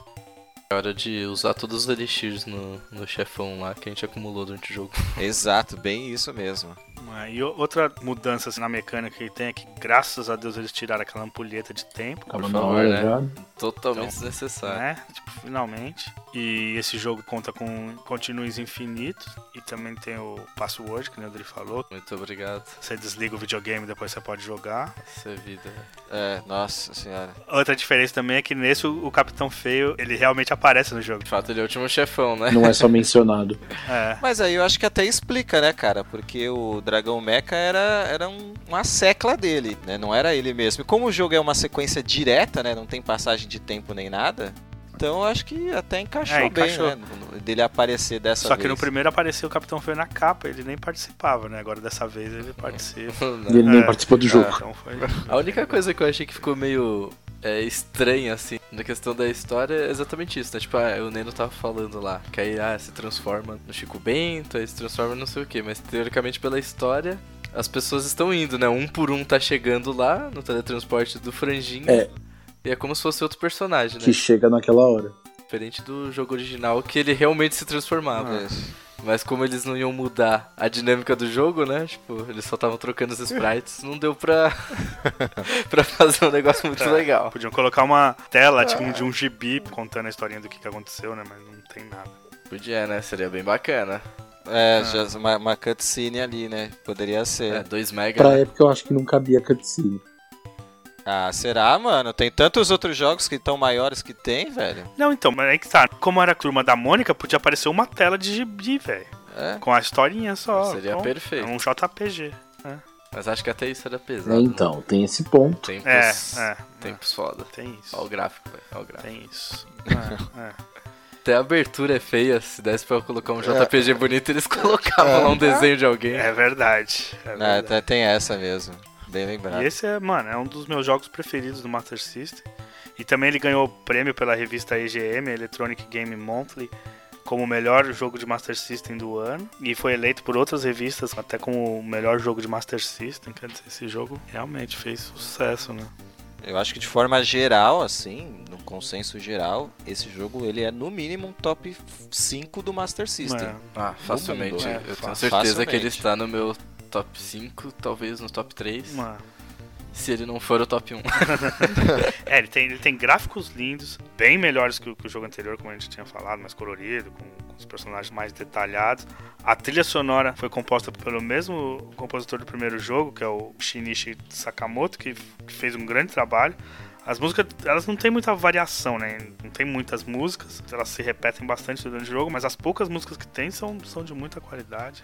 São muito boas, tá? A musiquinha que fica na cabeça não sai. velho. É muito É. bom esse jogo. Muito legal, muito legal.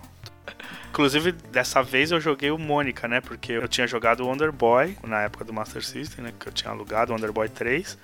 E aí eu aproveitei dessa vez pra jogar o Mônica, que eu achei bem melhor. Aí eu fiz ao contrário e acho que isso me deixou triste, porque Nossa, o Mônica é muito bom, cara. o Underboy não tem Né? um décimo do charme. É o carisma, né, velho? é, o Do carisma, carisma, dos né? personagens é, muito forte É. mesmo. É absurdo. Tá, mas, mas esse jogo não tem mais o que acrescentar, ele é um jogo gigantesco mesmo. Tanto que, né, ele ganhou um remake. Um? E- Então, assim, Exatamente. e o melhor, o melhor do remake, cara, é que além né, do original, se você adquirir a versão para PC, né, a própria comunidade gamer fez um mod para você jogar ele em Mônica no Castelo do Dragão. Turma da Mônica. Cara, isso é que eu achei mais irado, velho. E assim, o remake ele substitui, né? Tipo, dá pra você jogar o clássico ainda. Essa só aperta um botão, né, meu? Ficou muito bom. É, você, você tem acesso ao filtro, cara. Eles, tipo, eles permitiram isso tanto, não só ao filtro em si, mas também a trilha sonora. Porque as músicas originais, elas são remixadas, né? Mas você pode deixar com o efeito sonoro de Master System também, cara. Isso é o mais legal. Tanto que eu joguei, a experiência que eu tive aqui pra gente falar desse jogo foi total com o remake mesmo. Eu não cheguei a jogar o original do Master. Caramba. Então eu joguei com ele um remake e assim, os gráficos novos, eles te dão mais imersão, né? Dá mais aquela sensação de aventura. Você vê que muitos boss era simplesmente uma sala escura, toda preta, né? E, e só um efeitinho ali, e tipo, esses gráficos desenhados à mão, né, cara, eles fazem bastante diferença. Então é bem legal e você mesmo. vê o, o- o impacto que esse jogo teve na- nas pessoas exatamente pelo cuidado e o carinho que eles fizeram esse remake, né? Exato, cara. Por deixar a jogabilidade Sim. 100% como era do antigo, ter só essa sobreposição, você vê que marcou a vida deles, né? Tipo, não eram só alguém fazendo trabalho, eram fãs, pessoas que provavelmente gostaram e guardaram com carinho a vida inteira aquele jogo, poder Do fazer. jeitinho que for. Então é, é bem bacana isso. Esse remake ficou muito bem feito, E. Tri, você tem esse jogo pra Master System? Tenho, tenho, tenho esse jogo pra Master, é é um dos cartuchos que eu tenho. Ah, Isso é relíquia. É, tem que ter, tem que ter. Eu tenho os três que precisam ter, né? Que é Phantastar, Mônica Resgate e o Alex Kidd na memória. Boa. Perfeito. O detalhe é que ele não. É, o remake ele não tem o dedo nem da SEGA nem da Weston, né, cara? Eles só liberaram a licença. Esse jogo foi feito todinho para um outro estúdio. Sim. O que me deixa muito animado com o próprio remake do Streets of Rage, né? Não é bem um remake, né? Seria a continuação, Streets of Rage 4. Que vai ser na mesma pegada. Feito por uma galera que curte o jogo. E só pegou a licença da SEGA, então me enche de esperança, né? De ser um jogo muito Tô bom. aguardando esse aí também.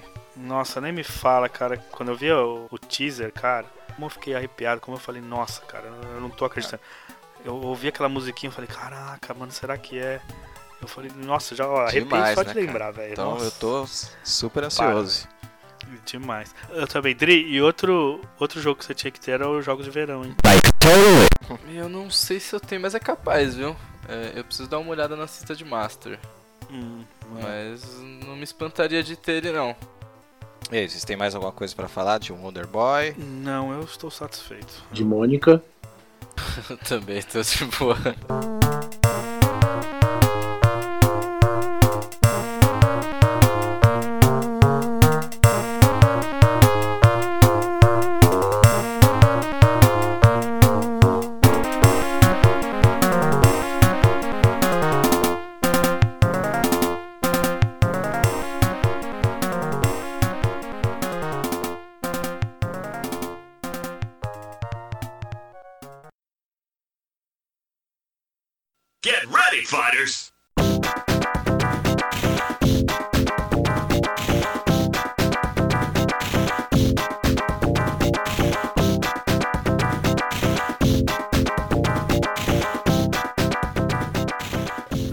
Partir para os jogos da rodada. Bora? Bora. Vamos por investidos. Começar aí pelo 14 jogo, Alex Kidd in Shinobi World.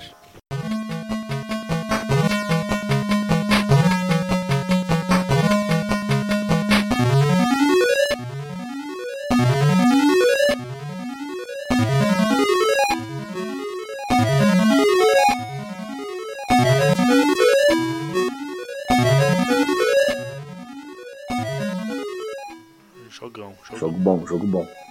Cara, foi o último respiro, né, velho? Esse jogo. Último respiro de Alex Kidd numa tentativa. Ah, ele foi a paródia, né?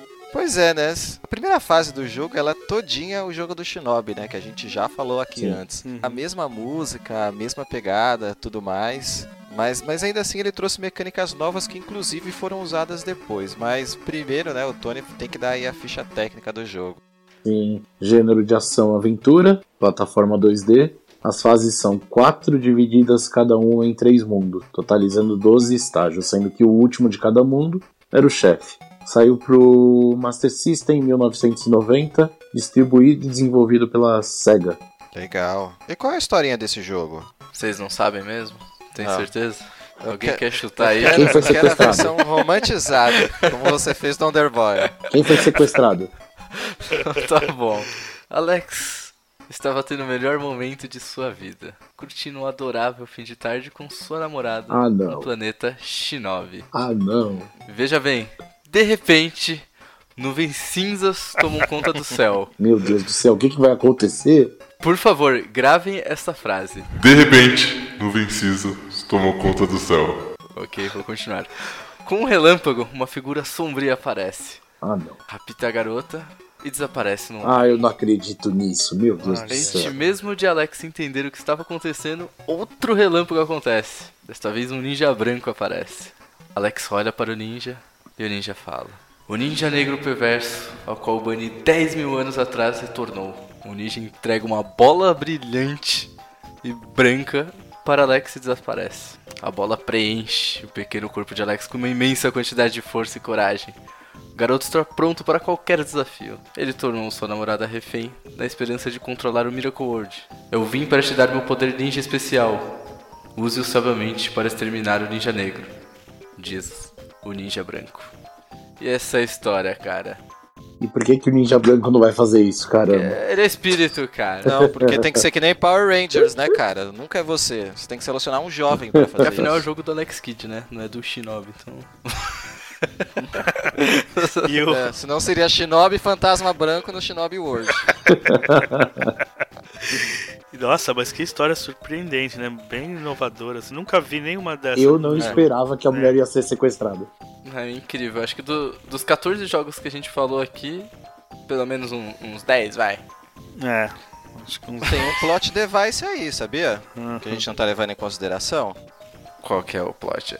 Que na real, na real mesmo, pelo que se diz aqui na história da SEGA, essa mina aí não era namorada do Alex Kidd, cara. E. Era só uma peguetezinha dele ali, entendeu? Ah, safadinho. Tava traindo a mulher, velho. Lá veio o Neno com as histórias doidas dele. que a namorada do Alex Kidd é a personagem chamada Stella, que foi apresentada no Alex Kidd and the Lost Star pra arcade, né? Quando você fosse jogando de dois, o player 2 assumia o controle da Stella, que é a namorada dele. Então essa menina aí, ela é tipo a Pauline do Donkey Kong, entendeu? Era uma mina ali que o Alex Kidd pegava off-topic ali, sem ninguém saber. Então, o maior problema dele, provavelmente, é se aquele ninja negro ia aí e espalhar essa história, entendeu? Que aí ia cair no ouvido de todo mundo.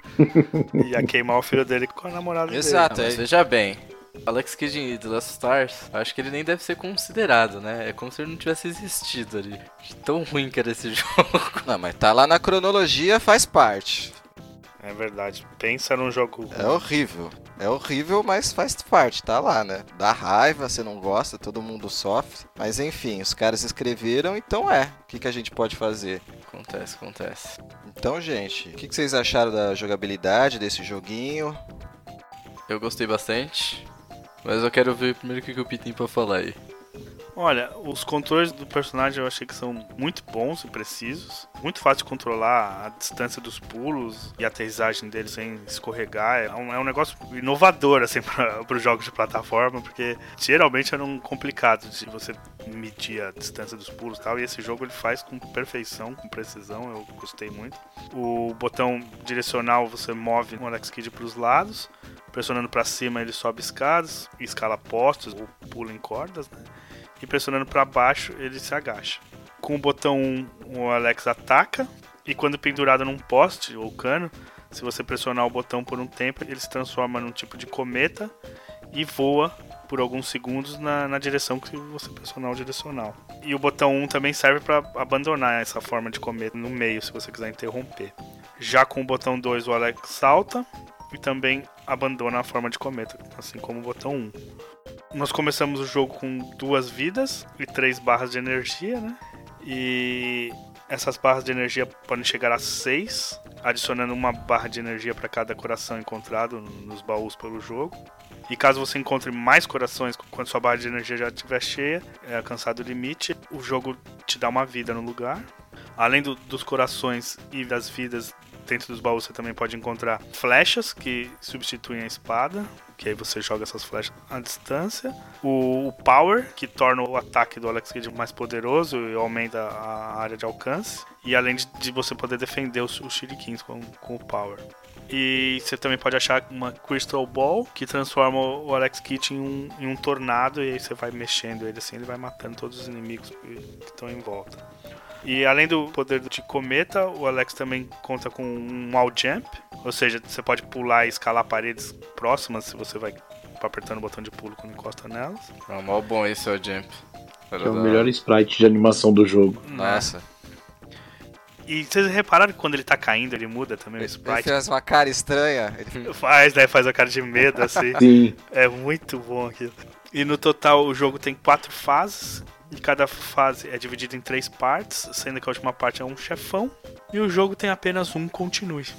E é isso que eu tenho para a jogabilidade. É, o Pi falou esses negócios das vidas aí, né, cara? E esse jogo tem bastante vida, hein, mano? Ele dá bastante vida. Sim. Dá, dá. Se você explorar as fases, né, e tentar sempre acessar cada parte que você vê ali, você acha vida pra caramba. É, tem bastante bonequinhos do Alex lá. Mas só um, continue não é legal. É, É. continue. É pouco, mas assim, o jogo. Eu acho que ele é um dos jogos mais gostosos que tem do Master assim, de plataforma. Porque é exatamente isso que o Pi falou. Ele faz muito bem, tipo, o básico, né? O que devia ser entregue em todo jogo de plataforma, demorou muito pra acontecer. E esse eu acho que é um dos primeiros jogos que a gente tem uma experiência fluida e gostosa na plataforma. Uhum. É um jogo que não é tão difícil. Que ele não é tão longo, tipo, é curto. Então, tipo. Nossa, eu acho até bem curto. curtinho, eu acho Nossa, super acho que curto. pra época, eu acho que era é um dos jogos que eu mais gostava de jogar. Na época do Master mesmo, quando eu era criança, assim. A gente não costumava alugar muito, ou talvez repetir muitos jogos, mas eu lembro que toda vez que eu jogava, eu amava jogar esse joguinho. E até hoje, né, rejogando ele, eu acho ele fantástico. Pra mim, ele é melhor do que o, o Shinobi original. Aliás, ele é bem melhor do que o Shinobi original, eu diria. Ah, sim, mas ele mistura elementos desses dois jogos, né? Ele traz um pouco do Shinobi original, inclusive o fato do Alex Kidd não usar máscara, né? E, mas ele também traz um pouco do Revenge of Shinobi, que é a questão de você pegar o power pra refletir, né, os ataques que os inimigos jogam em você. A própria kunai que ele pega, né, para arremessar também lá, como o Pi falou, Nossa, que é bem poderosa a Konai. É, do Revenge of Shinobi também, então é bem bacana isso. Ele trouxe mais músicas, né, que o Shinobi original, então isso já faz um diferencial absurdo, né? Além de, é claro, né, ele era realmente, como foi dito, né, ele era pra ser um outro jogo, ele era pra ser o Shinobi Kid, na verdade, só isso. Mas aí a SEGA, na intenção mesmo de promover o mascote dela, né, ela tirou aquele personagem genérico e colocou o Alex Kidd. Tal como ela fez no Anmitsu Hime, no ocidente é o Alex Kidd em High Tech World. Sim. Só que aí, dessa vez, ela fez pro mundo todo, então foi padronizado. É, puro marketing, né? É, ele é bem uma sequência de Shinobi mesmo, assim, né? Se você pegar no grosso, a sequência do Shinobi original seria esse jogo aí mesmo. Sim, sim. E o mais legal é que foi muito bom a gente ter jogado esse Alex Kidd logo depois que a gente jogou o Shinobi, né? Sim. Que aí deu pra gente identificar bem que o jogo se passa realmente no mundo de Shinobi, você nota isso nas fases, nas músicas, nos inimigos e até nos É, chefões. né? exatamente, os chefões é, é muito a cara, né? O jogo inteiro realmente é Shinobi, é o mundo de Shinobi. Mano, um detalhe desses chefões, que é uma parada ótima. No Shinobi original tinha o, o Lobster lá, né? Aham. Mas ali ele era um samurai que tinha um nome de um animal, né? Aham. Não sei, sei lá, ele vai que ele tinha uma garra precisa, alguma coisa assim. E no Alex Kidd é de fato uma lagosta, cara. Isso, Uma lagosta. isso é que é demais, velho. É muito bem sacado, que torna uma Exato, paródia né, mesmo, cara? que eles, eles, eles tiram sarro, né? E você tem o, o helicóptero, né, que tinha no outro jogo também. Que ele lança vários helicópterozinhos, que inclusive parecem com o Opa Opa, né, do... do Sim, lembra bastante. Do, daquele jogo horrível. Ah, que isso. Wonder Boy? Ah, e o Mestrão final, ele é que nem o chefe final do Shinobi também, né, cara? Que ele tem aquele campinho de força que ele fica no começo. Ele muda os estilos. Aham. E aí depois ele vai trocando de forma. É, é- é bem uma paródia mesmo, cara. Ah, mas já o primeiro chefe é igual também. É, reza a lenda que é baseado no Mario, aquele primeiro chefe desse Alex Kidd aí. né, É, cara? eu também vi essa É, parada aí. Que inclusive o nome dele era pra ser Mari O, com o hífen separando. E ele tem um, um bigode, né? que, é, que é engraçado. E ele atira bolas de fogo, que nem o o Mario quando você pega aquele cogumelo. Ele joga as bolinhas de fogo. E assim como o Mario também, quando ele leva dano, né? O, o Mario ele, ele diminui. E esse chefão, depois que você dá alguns golpes nele, ele encolhe de tamanho também. Ele diminui. É, é bem paródia mesmo. Olha aí a alfinetada da SEGA. É, a SEGA é demais, cara. A SEGA, porra, sinto falta da SEGA. Outra curiosidade é que as músicas deles são remix das próprias músicas do Shinobi, né? Das três, né, que tinha. É. Não deu muito trabalho. E como o Neno mesmo falou, este foi o último suspiro do Alex Kidd, já que ele saiu em 1990, né? Que é um ano depois do Enchanted Castle, que saiu pro Mega Drive. Então, quer dizer, ele foi o último Alex Kidd a sair. E foi uma bomba. Pra acabar de vez. É. Isso significa que talvez seja o último Next Kid que a gente fala. É, E que aí a reflexão. Pois é, Será que no futuro, um dia? Eu não ligaria de falar do High Tech World. Ah, eu ligaria, cara. Que jogo chato, velho. Ah, mó legal, cara. é legal, é legal. Ah, o High Tech World é legal. Não é legal, cara. Não faz nada. Ele fica andando por uma casa, mano. Ah, não. Putz. Mas depois você sai da casa. Ah, mano, mas um jogo onde o, o carinha veste uma armadura, não consegue se mexer, dá game over, cara. Putz. Ah, na época eu achava legalzinho. Era diferente pra época, assim. É, era diferente. Era E bacana. era provavelmente o Enchanted Castle a gente não vai falar porque Nem vale a pena. provavelmente a gente é. não vai jogá-lo na lista de Mega Drive. Mas vamos lá então, acho que já tá bom, né? Vamos partir pro próximo jogo da rodada então? Vamos partir pro próximo jogo da rodada. Jogo da rodada de número 15. Castle of Illusion.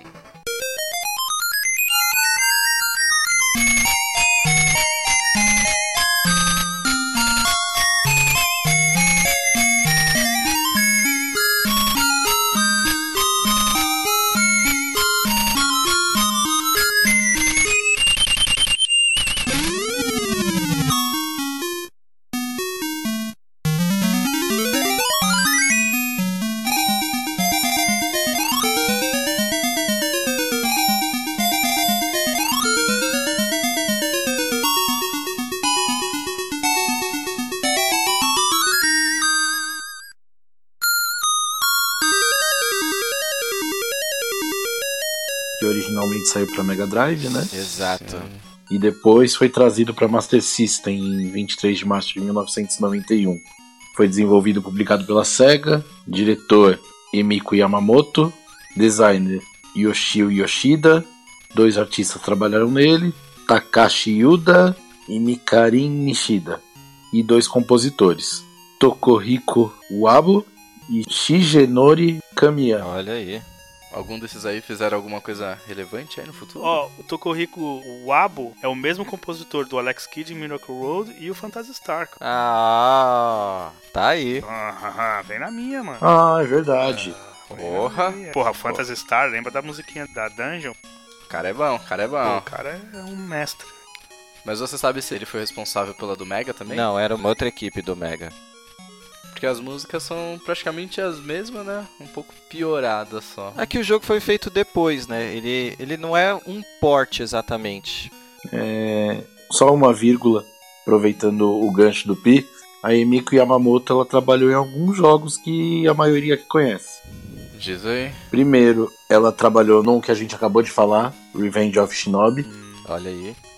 E ela trabalhou principalmente como produtora executiva do Kingdom Hearts. Olha, Olha só. aí sim. Ela tem muita participação na maioria dos jogos da série Kingdom Hearts e também dos jogos da Disney da época. Ó, Interessante, nome de peso aí então, hein? Mas esse Castle of Illusion, a questão dele ter saído para o Master System foi mais uma sugestão do mercado europeu e aqui sul-americano, boa parte da Tectoy, que eram locais onde o Master System tinha bastante força, tinha penetração de mercado, e eles deram essa sacada para a Sega, né, do Japão, que nem todo mundo já tinha migrado pro Mega. Então eles fizeram assim, ó, vocês fizeram um jogo bacana, né? O Castle of Illusion do Mega Drive, ele é o menino dos olhos de ouro, porque ele saiu numa época depois do Alex Kidd, The Enchanted Castle, que foi uma bomba, né? Não deu certo, foi muito ruim. E a Sega não tinha nenhum jogo plataforma com um mascote até então para promover o console deles, né? Foi aí que veio essa parceria com a Disney e eles lançaram o Castle of Illusion. Até saiu o primeiro Sonic, ele era realmente o menino dos olhos dourados. O jogo para mostrar ali o que, que era o Mega Drive. Era o Blast Processing, né, que o Mega Drive tinha Isso. que era aquele rápido. Então, então, tipo, ele saiu nessa. Então, esse outro jogo, ele foi mais, tipo, uma sacada dos outros mercados da SEGA. Tipo, ó, cara, vocês fizeram um jogo bacana. Brasil, certeza, naquela época, muita gente consumia ainda o Master System, comprava o Master System. Eles falaram, cara, seria legal ter uma versão desse jogo pro Master, né? Então, por isso eles pensaram em fazer essa versão. Mas assim, eu particularmente, cara, eu, eu acho que esse jogo, ele pra mim é tipo uma porção de batata frita numa churrascaria, sabe? What the hell? Eu não entendi o que ele falou. Calma, que eu explico. Você vai lá comer carnes, é o objetivo, é o que você quer, e tem ali aquele cara que vem servir aquela batata frita pra você, sabe? Tipo, é bom, mas não é o que você quer, né, cara? Ele não é o jogo do Omega, né, velho? Então, Ah, agora eu entendi! Agora eu saquei! Agora todas as peças se encaixaram! eu acho que ele deve um pouquinho nisso, mas assim, a gente até vai falar das mecânicas dele um pouco e o que que essas mecânicas resultaram depois, né? Mas antes disso, eu acho legal você contar essa história aí, essa história fabulosa. Beleza. Vocês vão querer saber a história desse daí? Eu quero saber a história, vamos lá. A narrativa do outro foi ótima. Alguém foi sequestrado? Ah, Mas vamos lá pra história então. É um adorável dia em Vera City. O sol está brilhando, os pássaros cantando e você pode sentir a doce fragrância das flores no ar. Mickey e Minnie estão dançando alegremente. Agora a parte que eu pedi pra vocês guardarem lá. Mas de repente, nuvens cinzas cobrem o céu. E os pássaros ficam em silêncio. nunca é a possibilidade de chuva, é sempre um problema maior. Do nada, o dia tá maravilhoso, nuvens surgem do nada sempre, né? Aí um odor de mofo se sobressai à agradável fragrância das flores. Mickey rapidamente olha para o céu e avista uma bruxa e uma vassoura pairando sobre ele. É Miss Rabel, a bruxa má, a qual tem inveja da beleza de Minnie. Seus dedos esqueléticos apertam os braços de Minnie. Esta belezinha vem comigo. Ela dá uma risada macabra e voa para longe com a Minnie. Eu quero ouvir a risada. Eu não sei fazer a risada. Pi, manda a risada da, da bruxa.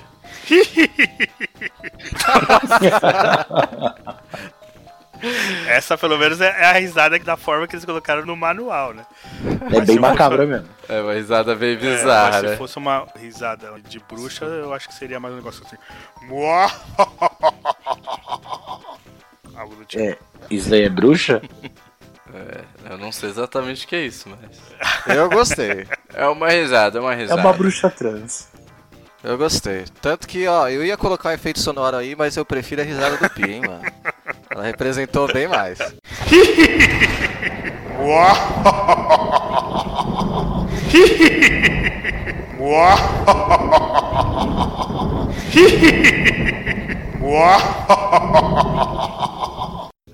Obrigado, né? Não tem que ter alguém pra me defender. Então vamos lá. Aí Mickey persegue a bruxa pela floresta e grandes montanhas. E finalmente chega a Castle of Illusion. Em seu portão ele encontra um homem curvado de idade avançada. O velho diz: Você deve resgatar Minnie antes que seja tarde demais. Misrabel irá roubar a beleza de Minnie e deixará a Minnie parecendo tão má e feia quanto ela. Quem? Oi? Qual o nome da bruxa? É a Misrabel. Pelo menos é o que tava lá. É alusão a Miserable. Pode ser. Você só conseguirá derrotá-la se tiver as joias do arco-íris. Caraca, por um minuto eu pensei em joias do infinito, Do cara. infinito, né? é quase isso. Olha, daí que eles copiaram a história do, Ó, da tá Marvel. vendo? Aí o Mickey pergunta onde estão as gemas. Obviamente que, né, pelo nome do jogo, o velho fala que elas estão no castelo. Porém, elas são guardadas pelo mestre da ilusão. Eles criaram mundos estranhos com criaturas bizarras para impedi-lo de alcançar a Minnie. Você deve ter cuidado, diz o homem. Mickey agradece o velho e parte às pressas pelo portão do castelo. Olha a historinha aí. Nossa, cara. Mais clichê que essa, gente. É a preguiça, cara. É a preguiça. só Tá, tá tenso. Ah, é, é mais fácil, né? O que, que a gente pode dar como premissa aí? Ah, sequestraram alguém, velho. É? Por, por que, que ele tá lutando? Por que, que ele tá brigando? Ah, pra reaver a mulher dele. Ah, cara, sei lá. Sequestraram a mulher dele. É um bom motivo. Nos filmes também tinha muito disso, né, cara? É, acho que é época ali, né? Final anos 80 era isso. Salvar as garotinhas, é isso aí, cara. É isso. Salvar as donzelas. A gente aprendeu isso aí com Ruas de Fogo. Mas assim, se você se trocasse o personagem ali, se não fosse a Minnie e fosse o Pateta, será que teria o mesmo efeito? Ah, não. Será que o Mickey se engajaria? Assim? Eu teria mais motivação pra salvar o Pateta. É bem sua cara mesmo, da lua. É claro. E quem ia dar aquela risada da hora?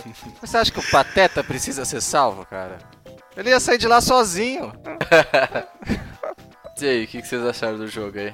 Bom, esse jogo se trata de um, um jogo de plataforma clássico, né? Não tem mecânicas que diferenciem ele de um jogo de plataforma clássico, a não ser o modo de ataque dele, né? Que ele ataca os inimigos pulando e caindo, dando uma bundada neles, né? Que é algo assim engraçado e interessante. Como o Dri falou, o objetivo é encontrar as sete gemas que estão dentro do castelo para derrotar a bruxa Misrabel, que sequestrou a Minnie. E para isso, você pode escolher entre duas dificuldades, né? O Pratice ou o normal. Sendo que no Pratice você tem apenas três fases para pegar as três gemas, sem chefões e nada, e termina o jogo. Você termina em cinco minutos. Mano, modo bem safado, né? É, tipo, é ridículo, né? Não, esse é, esse é aquele modo que você põe pra aquele priminho pequeno chato, É. entendeu? Achar que ele joga muito. Aí você bota nesse nível, ele só Sou passa ali. Nossa, zerei o jogo. Larga o controle e você pode jogar. É, exato. E o modo normal, onde você tem seis fases e sete gemas. Pra pegar, pra depois poder enfrentar a Misrabel. Os controles são bem simples. Com direcional, movimentamos o Mickey pra direita e pra esquerda. Apertando pra cima, o, o Mickey entra nas portas do castelo e sobe escadas. Pra baixo, ele desce escadas e agacha. O botão serve para dar a bundada, né, após pressionar o botão de pulo, que é dado com o botão 2, e que também serve para fazer Mickey nadar e descer escadas rapidamente. E para pegar caixas, chaves e baús que tem pelas fases, o Mickey deve se aproximar desses objetos e continuar apertando o direcional para o lado que o objeto está. E apertar o botão 1, que aí ele agarra o objeto, e aí aperta o botão 1 novamente, ele arremessa esse objeto.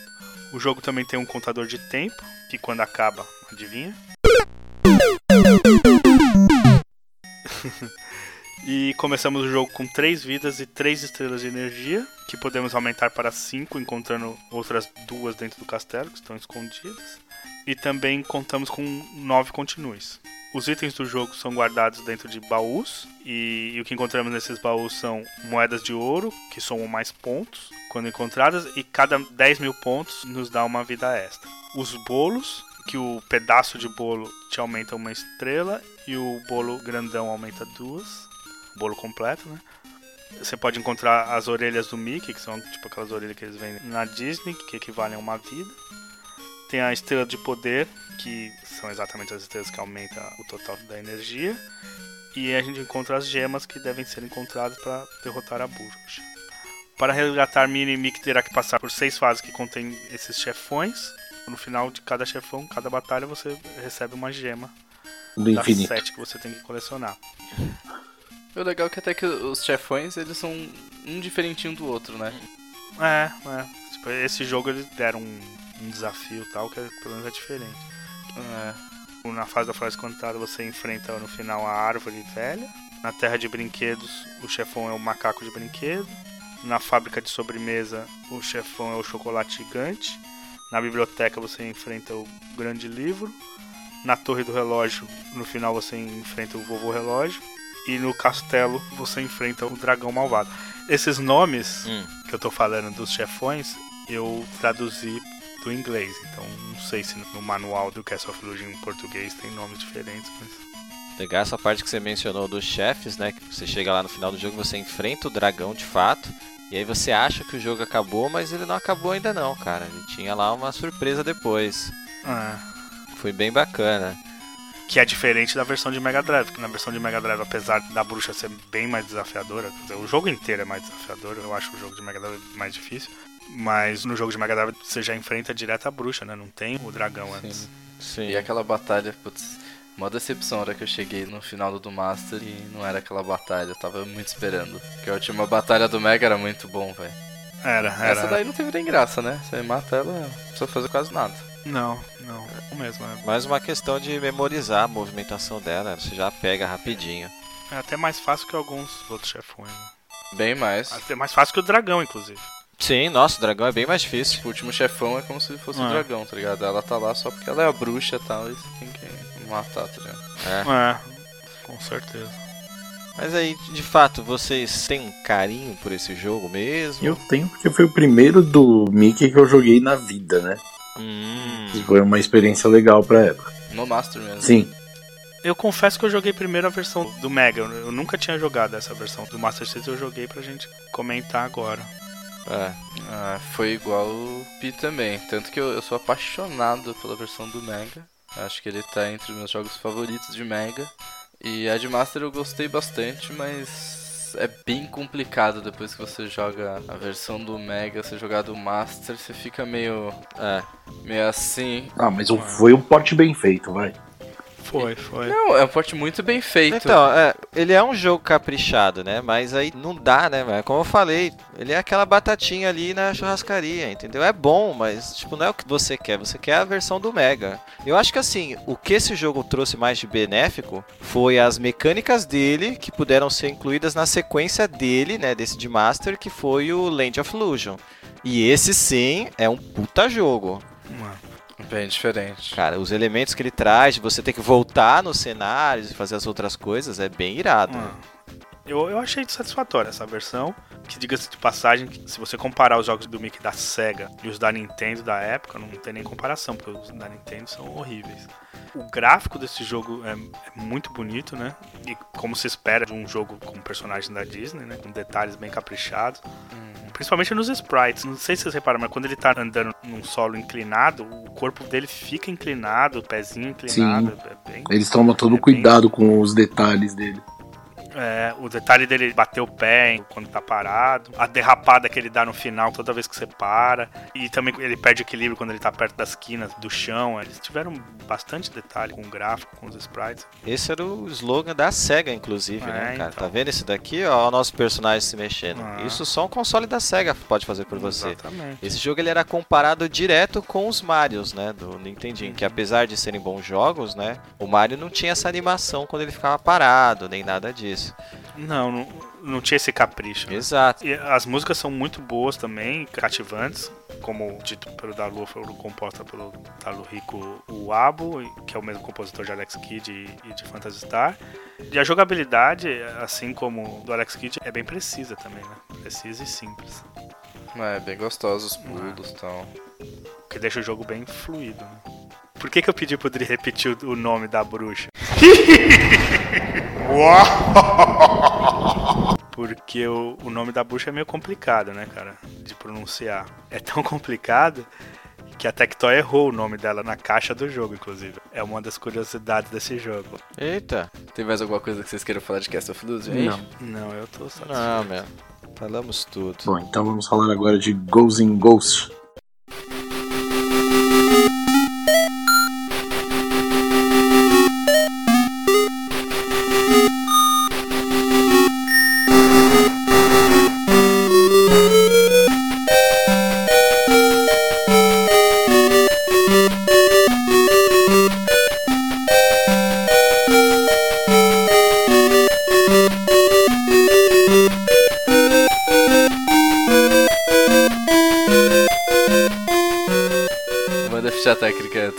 Ghosts in Ghost saiu pela desenvolvedora Capcom, publicadora também Capcom, plataformas ZX Spectrum, Amiga, Atari ST, Commodore 64, Amstrad CPC, Mega Drive, TurboGrafx e Sega Master System. Data de lançamento 19 de agosto de 1990, considerado inicialmente como hack slash de plataforma. Caralho. Hack and Slash? Sim, Caramba, então tá. E o designer dele foi o Tokuro Fujiwara, que por sinal a gente comentou de um jogo que ele trabalhou na época. Hum, O Pedro, por sinal, comentou desse jogo, que ele vai jogar. Vai jogar? eu? Ah, agora eu tô curioso. Breath of Fire 2. Olha aí. Começou já, né? Já comecei. Ele trabalhou em Breath of Fire 2, na série Mega Man de forma praticamente geral, Olha só. Mega Man X1, 2 e 3, série Final Fight. Também trabalhou em Resident Evil, Bionic Commando e o jogo mais recente que ele trabalhou foi Mad World. Além de trabalhar em alguns jogos da Disney também. Caramba, só jogos pesados, hein, cara. Só em séries pesadas ele tem envolvido. Sim. Só jogão. Bom, deixa eu contar aqui a historinha pra vocês. Alguém foi sequestrado? Não, dessa vez não, eu tenho certeza que não. Será? Vamos lá. Ah, eu tenho esperança, viu? Começa já diferente, hein? Não tem nuvem aparecendo do nada, não, né? Foi há três anos atrás, quando o príncipe negro Loki tentou destruir o bonito e pacífico reino de Lexert. Sir Arthur foi quem bravamente enfrentou e salvou as pessoas de Lexert das garras de Loki. Mas o perverso príncipe volta a atacar Lexert, atormentando e deixando as pessoas paralisadas de medo. E dessa vez, ele rapta quem? Ah lá, ah lá. A maravilhosa princesa Tamara. Ah, não, velho. Eu não acredito nisso. Sir Arthur deve vingar seu povo e resgatar a princesa. É, jovens, tá foda. Pensa aí que a gente falou de quatro jogos. Nos quatro. Tem a mesma história. Nos quatro jogos, velho.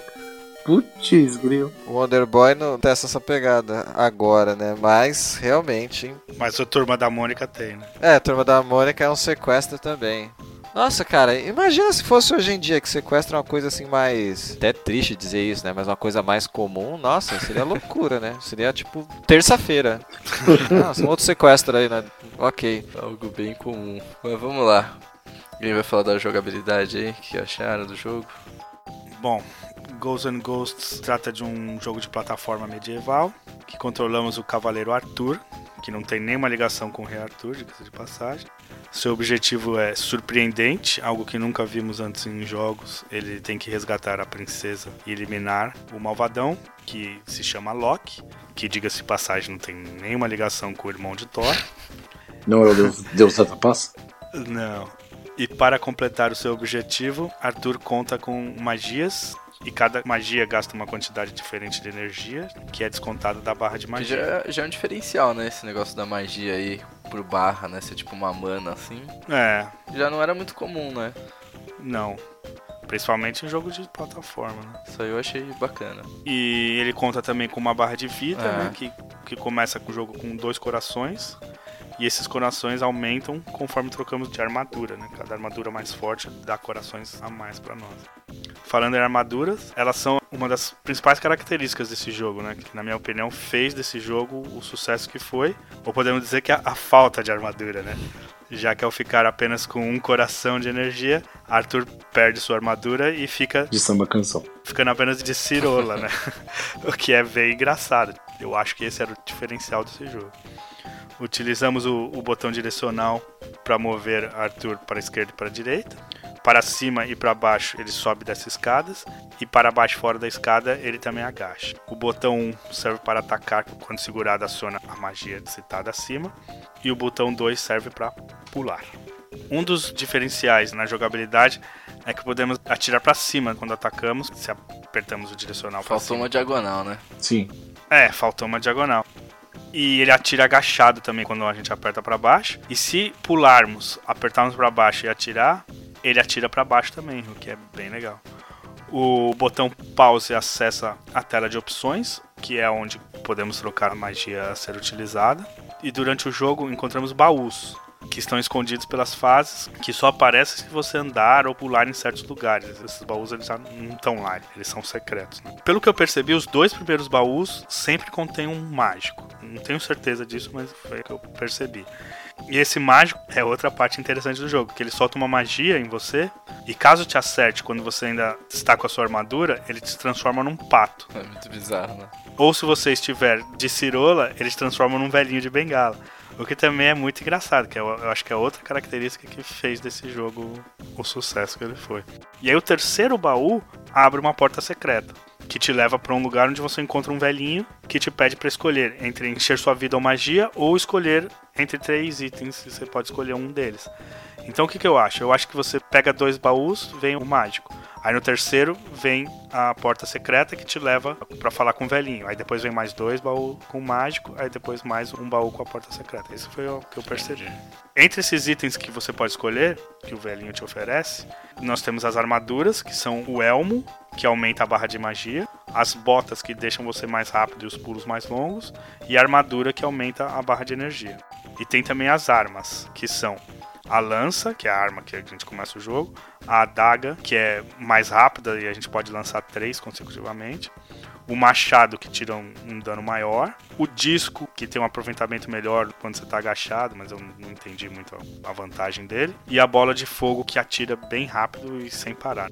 E entre as magias, nós temos a, a magia de fogo, que solta quatro bolas de fogo, a magia de trovão, que solta um raio que mata os inimigos, a magia de escudo, que traz um escudo frontal e um lateral, que te protege dos inimigos, a magia dobro, que cria um clone de você que te ajuda e luta ao seu lado, a magia bomba, que explode os inimigos, e a magia vida, que restaura toda a sua energia.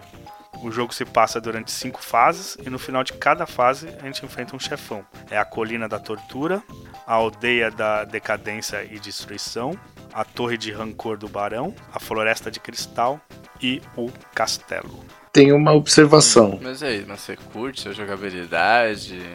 Tipo assim, eu acho o pulo bem zoado. É, o pulo é ruim. É, o, o pulo é zoado porque você não pode mudar a direção. O controle Não. do personagem também não é bom. Isso não é proposital? O quê? Não é tanto quanto proposital? Esse pulo ruim. É proposital, mas é ruim. Não deixa de ser ruim porque Não, não, é ok. Não, eu acho que faz parte da dinâmica do jogo, né? Porque na real, na real mesmo, não dá pra você mudar a direção de um pulo quando você tá pulando. Então eu acho que isso era meio que. Mas em todos os jogos sempre deu, esse é o ponto. E aí nesse jogo eles o mudaram. cara não quis. Justamente eles falaram isso. Em todos os jogos dá pra você mudar a direção, no nosso não. Ah, mas cara, isso é difícil. Uma ah, então eu quero assim. Por mais que seja consciente, não deixa de ser bosta, tá ligado? Deixa de ter ficado ruim. Ah, não, é chato, mas não sei, achei que faz parte da dificuldade, assim, entendeu? Eles colocaram isso pra ser difícil mesmo. É, ainda assim, bem ruim. É, O controle do personagem é horrível, velho.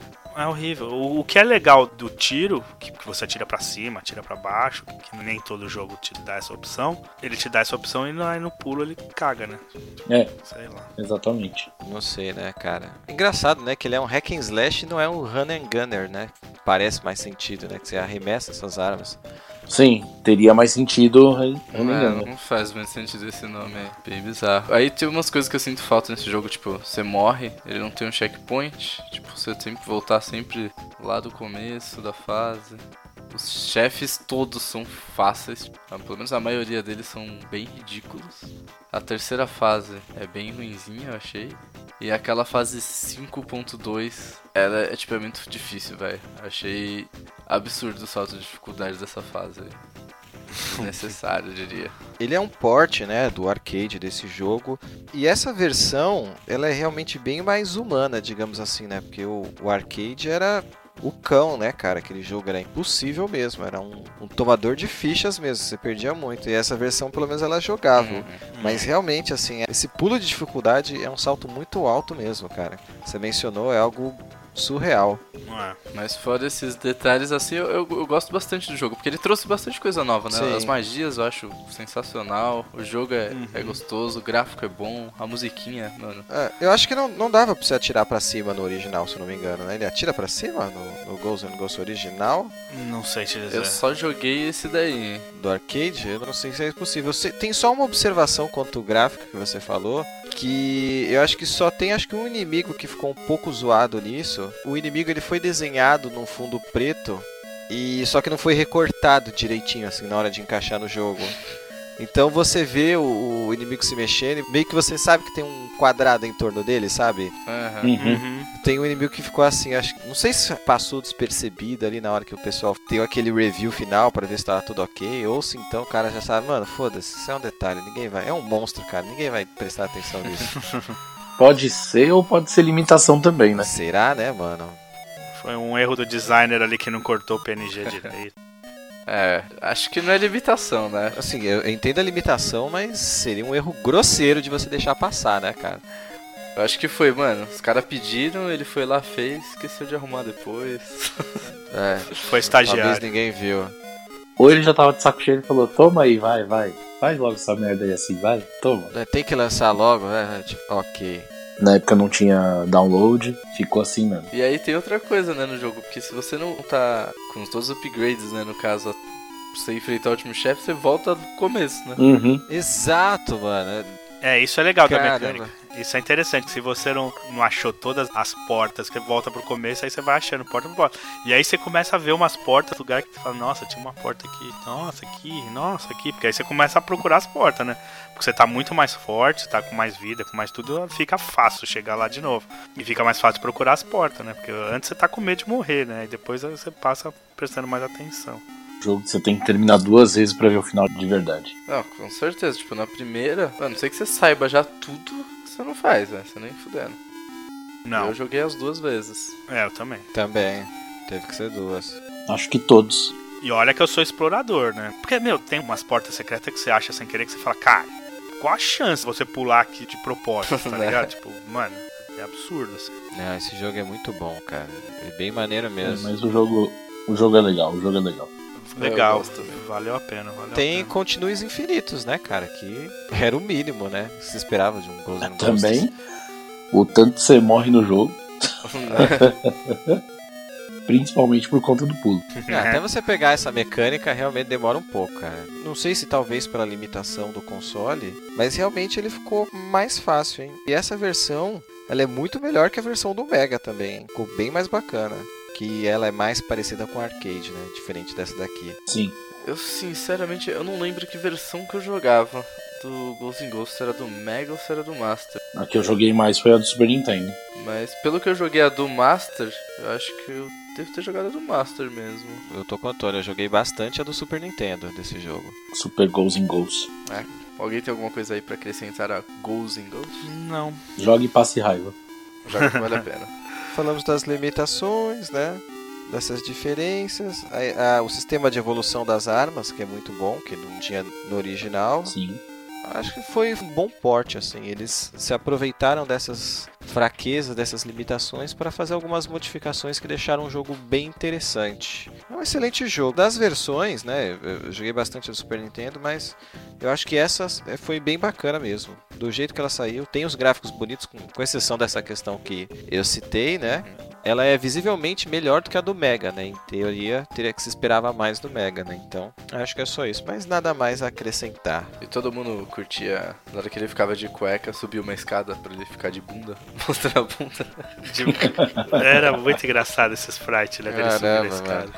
Na hora que ele chega no topo da escada. Né? É, exatamente. É, Esse jogo era bom. É, um jogo que te fazia rir, né? Sim. Várias emoções, né? Porque você chorava morrendo direto, e aí você tinha que dar risada de vez em quando. Algo tinha que fazer você rir. Vamos ficar por aqui então.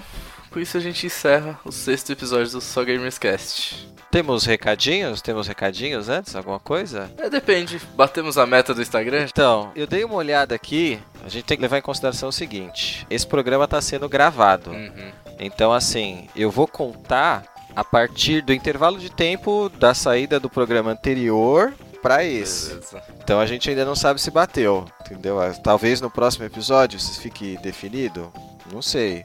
Mas vamos ver.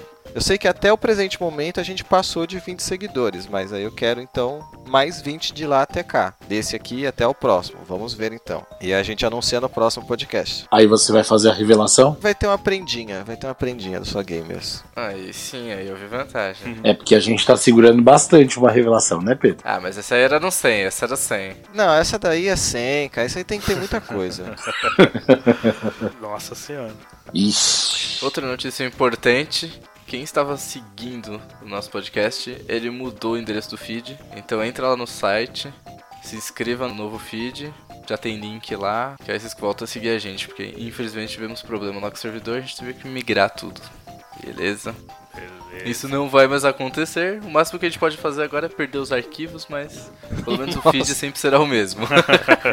Vale a oportunidade aí que o pessoal vai entrar no site. Aí vocês aproveitam e deixam o comentário de vocês no podcast. Se vocês jogaram esses jogos que a gente mencionou aqui. Fora o comentário dos jogos da rodada em si. Se vocês bateram, chegaram até o final e Qual fase que você tá se ferrando pra passar? Exato, então acho que vale essa revisita aí pra assinar o feed de novo. Inclusive sugestões de pauta para próximos episódios, qualquer coisa que você quiser falar, xingar a gente, falar que, que não tá gostando, qualquer coisa aí, manda lá nos comentários pra gente. Já ajuda. Então, aquele abraço e até a próxima. Falou. É nóis. Valeu!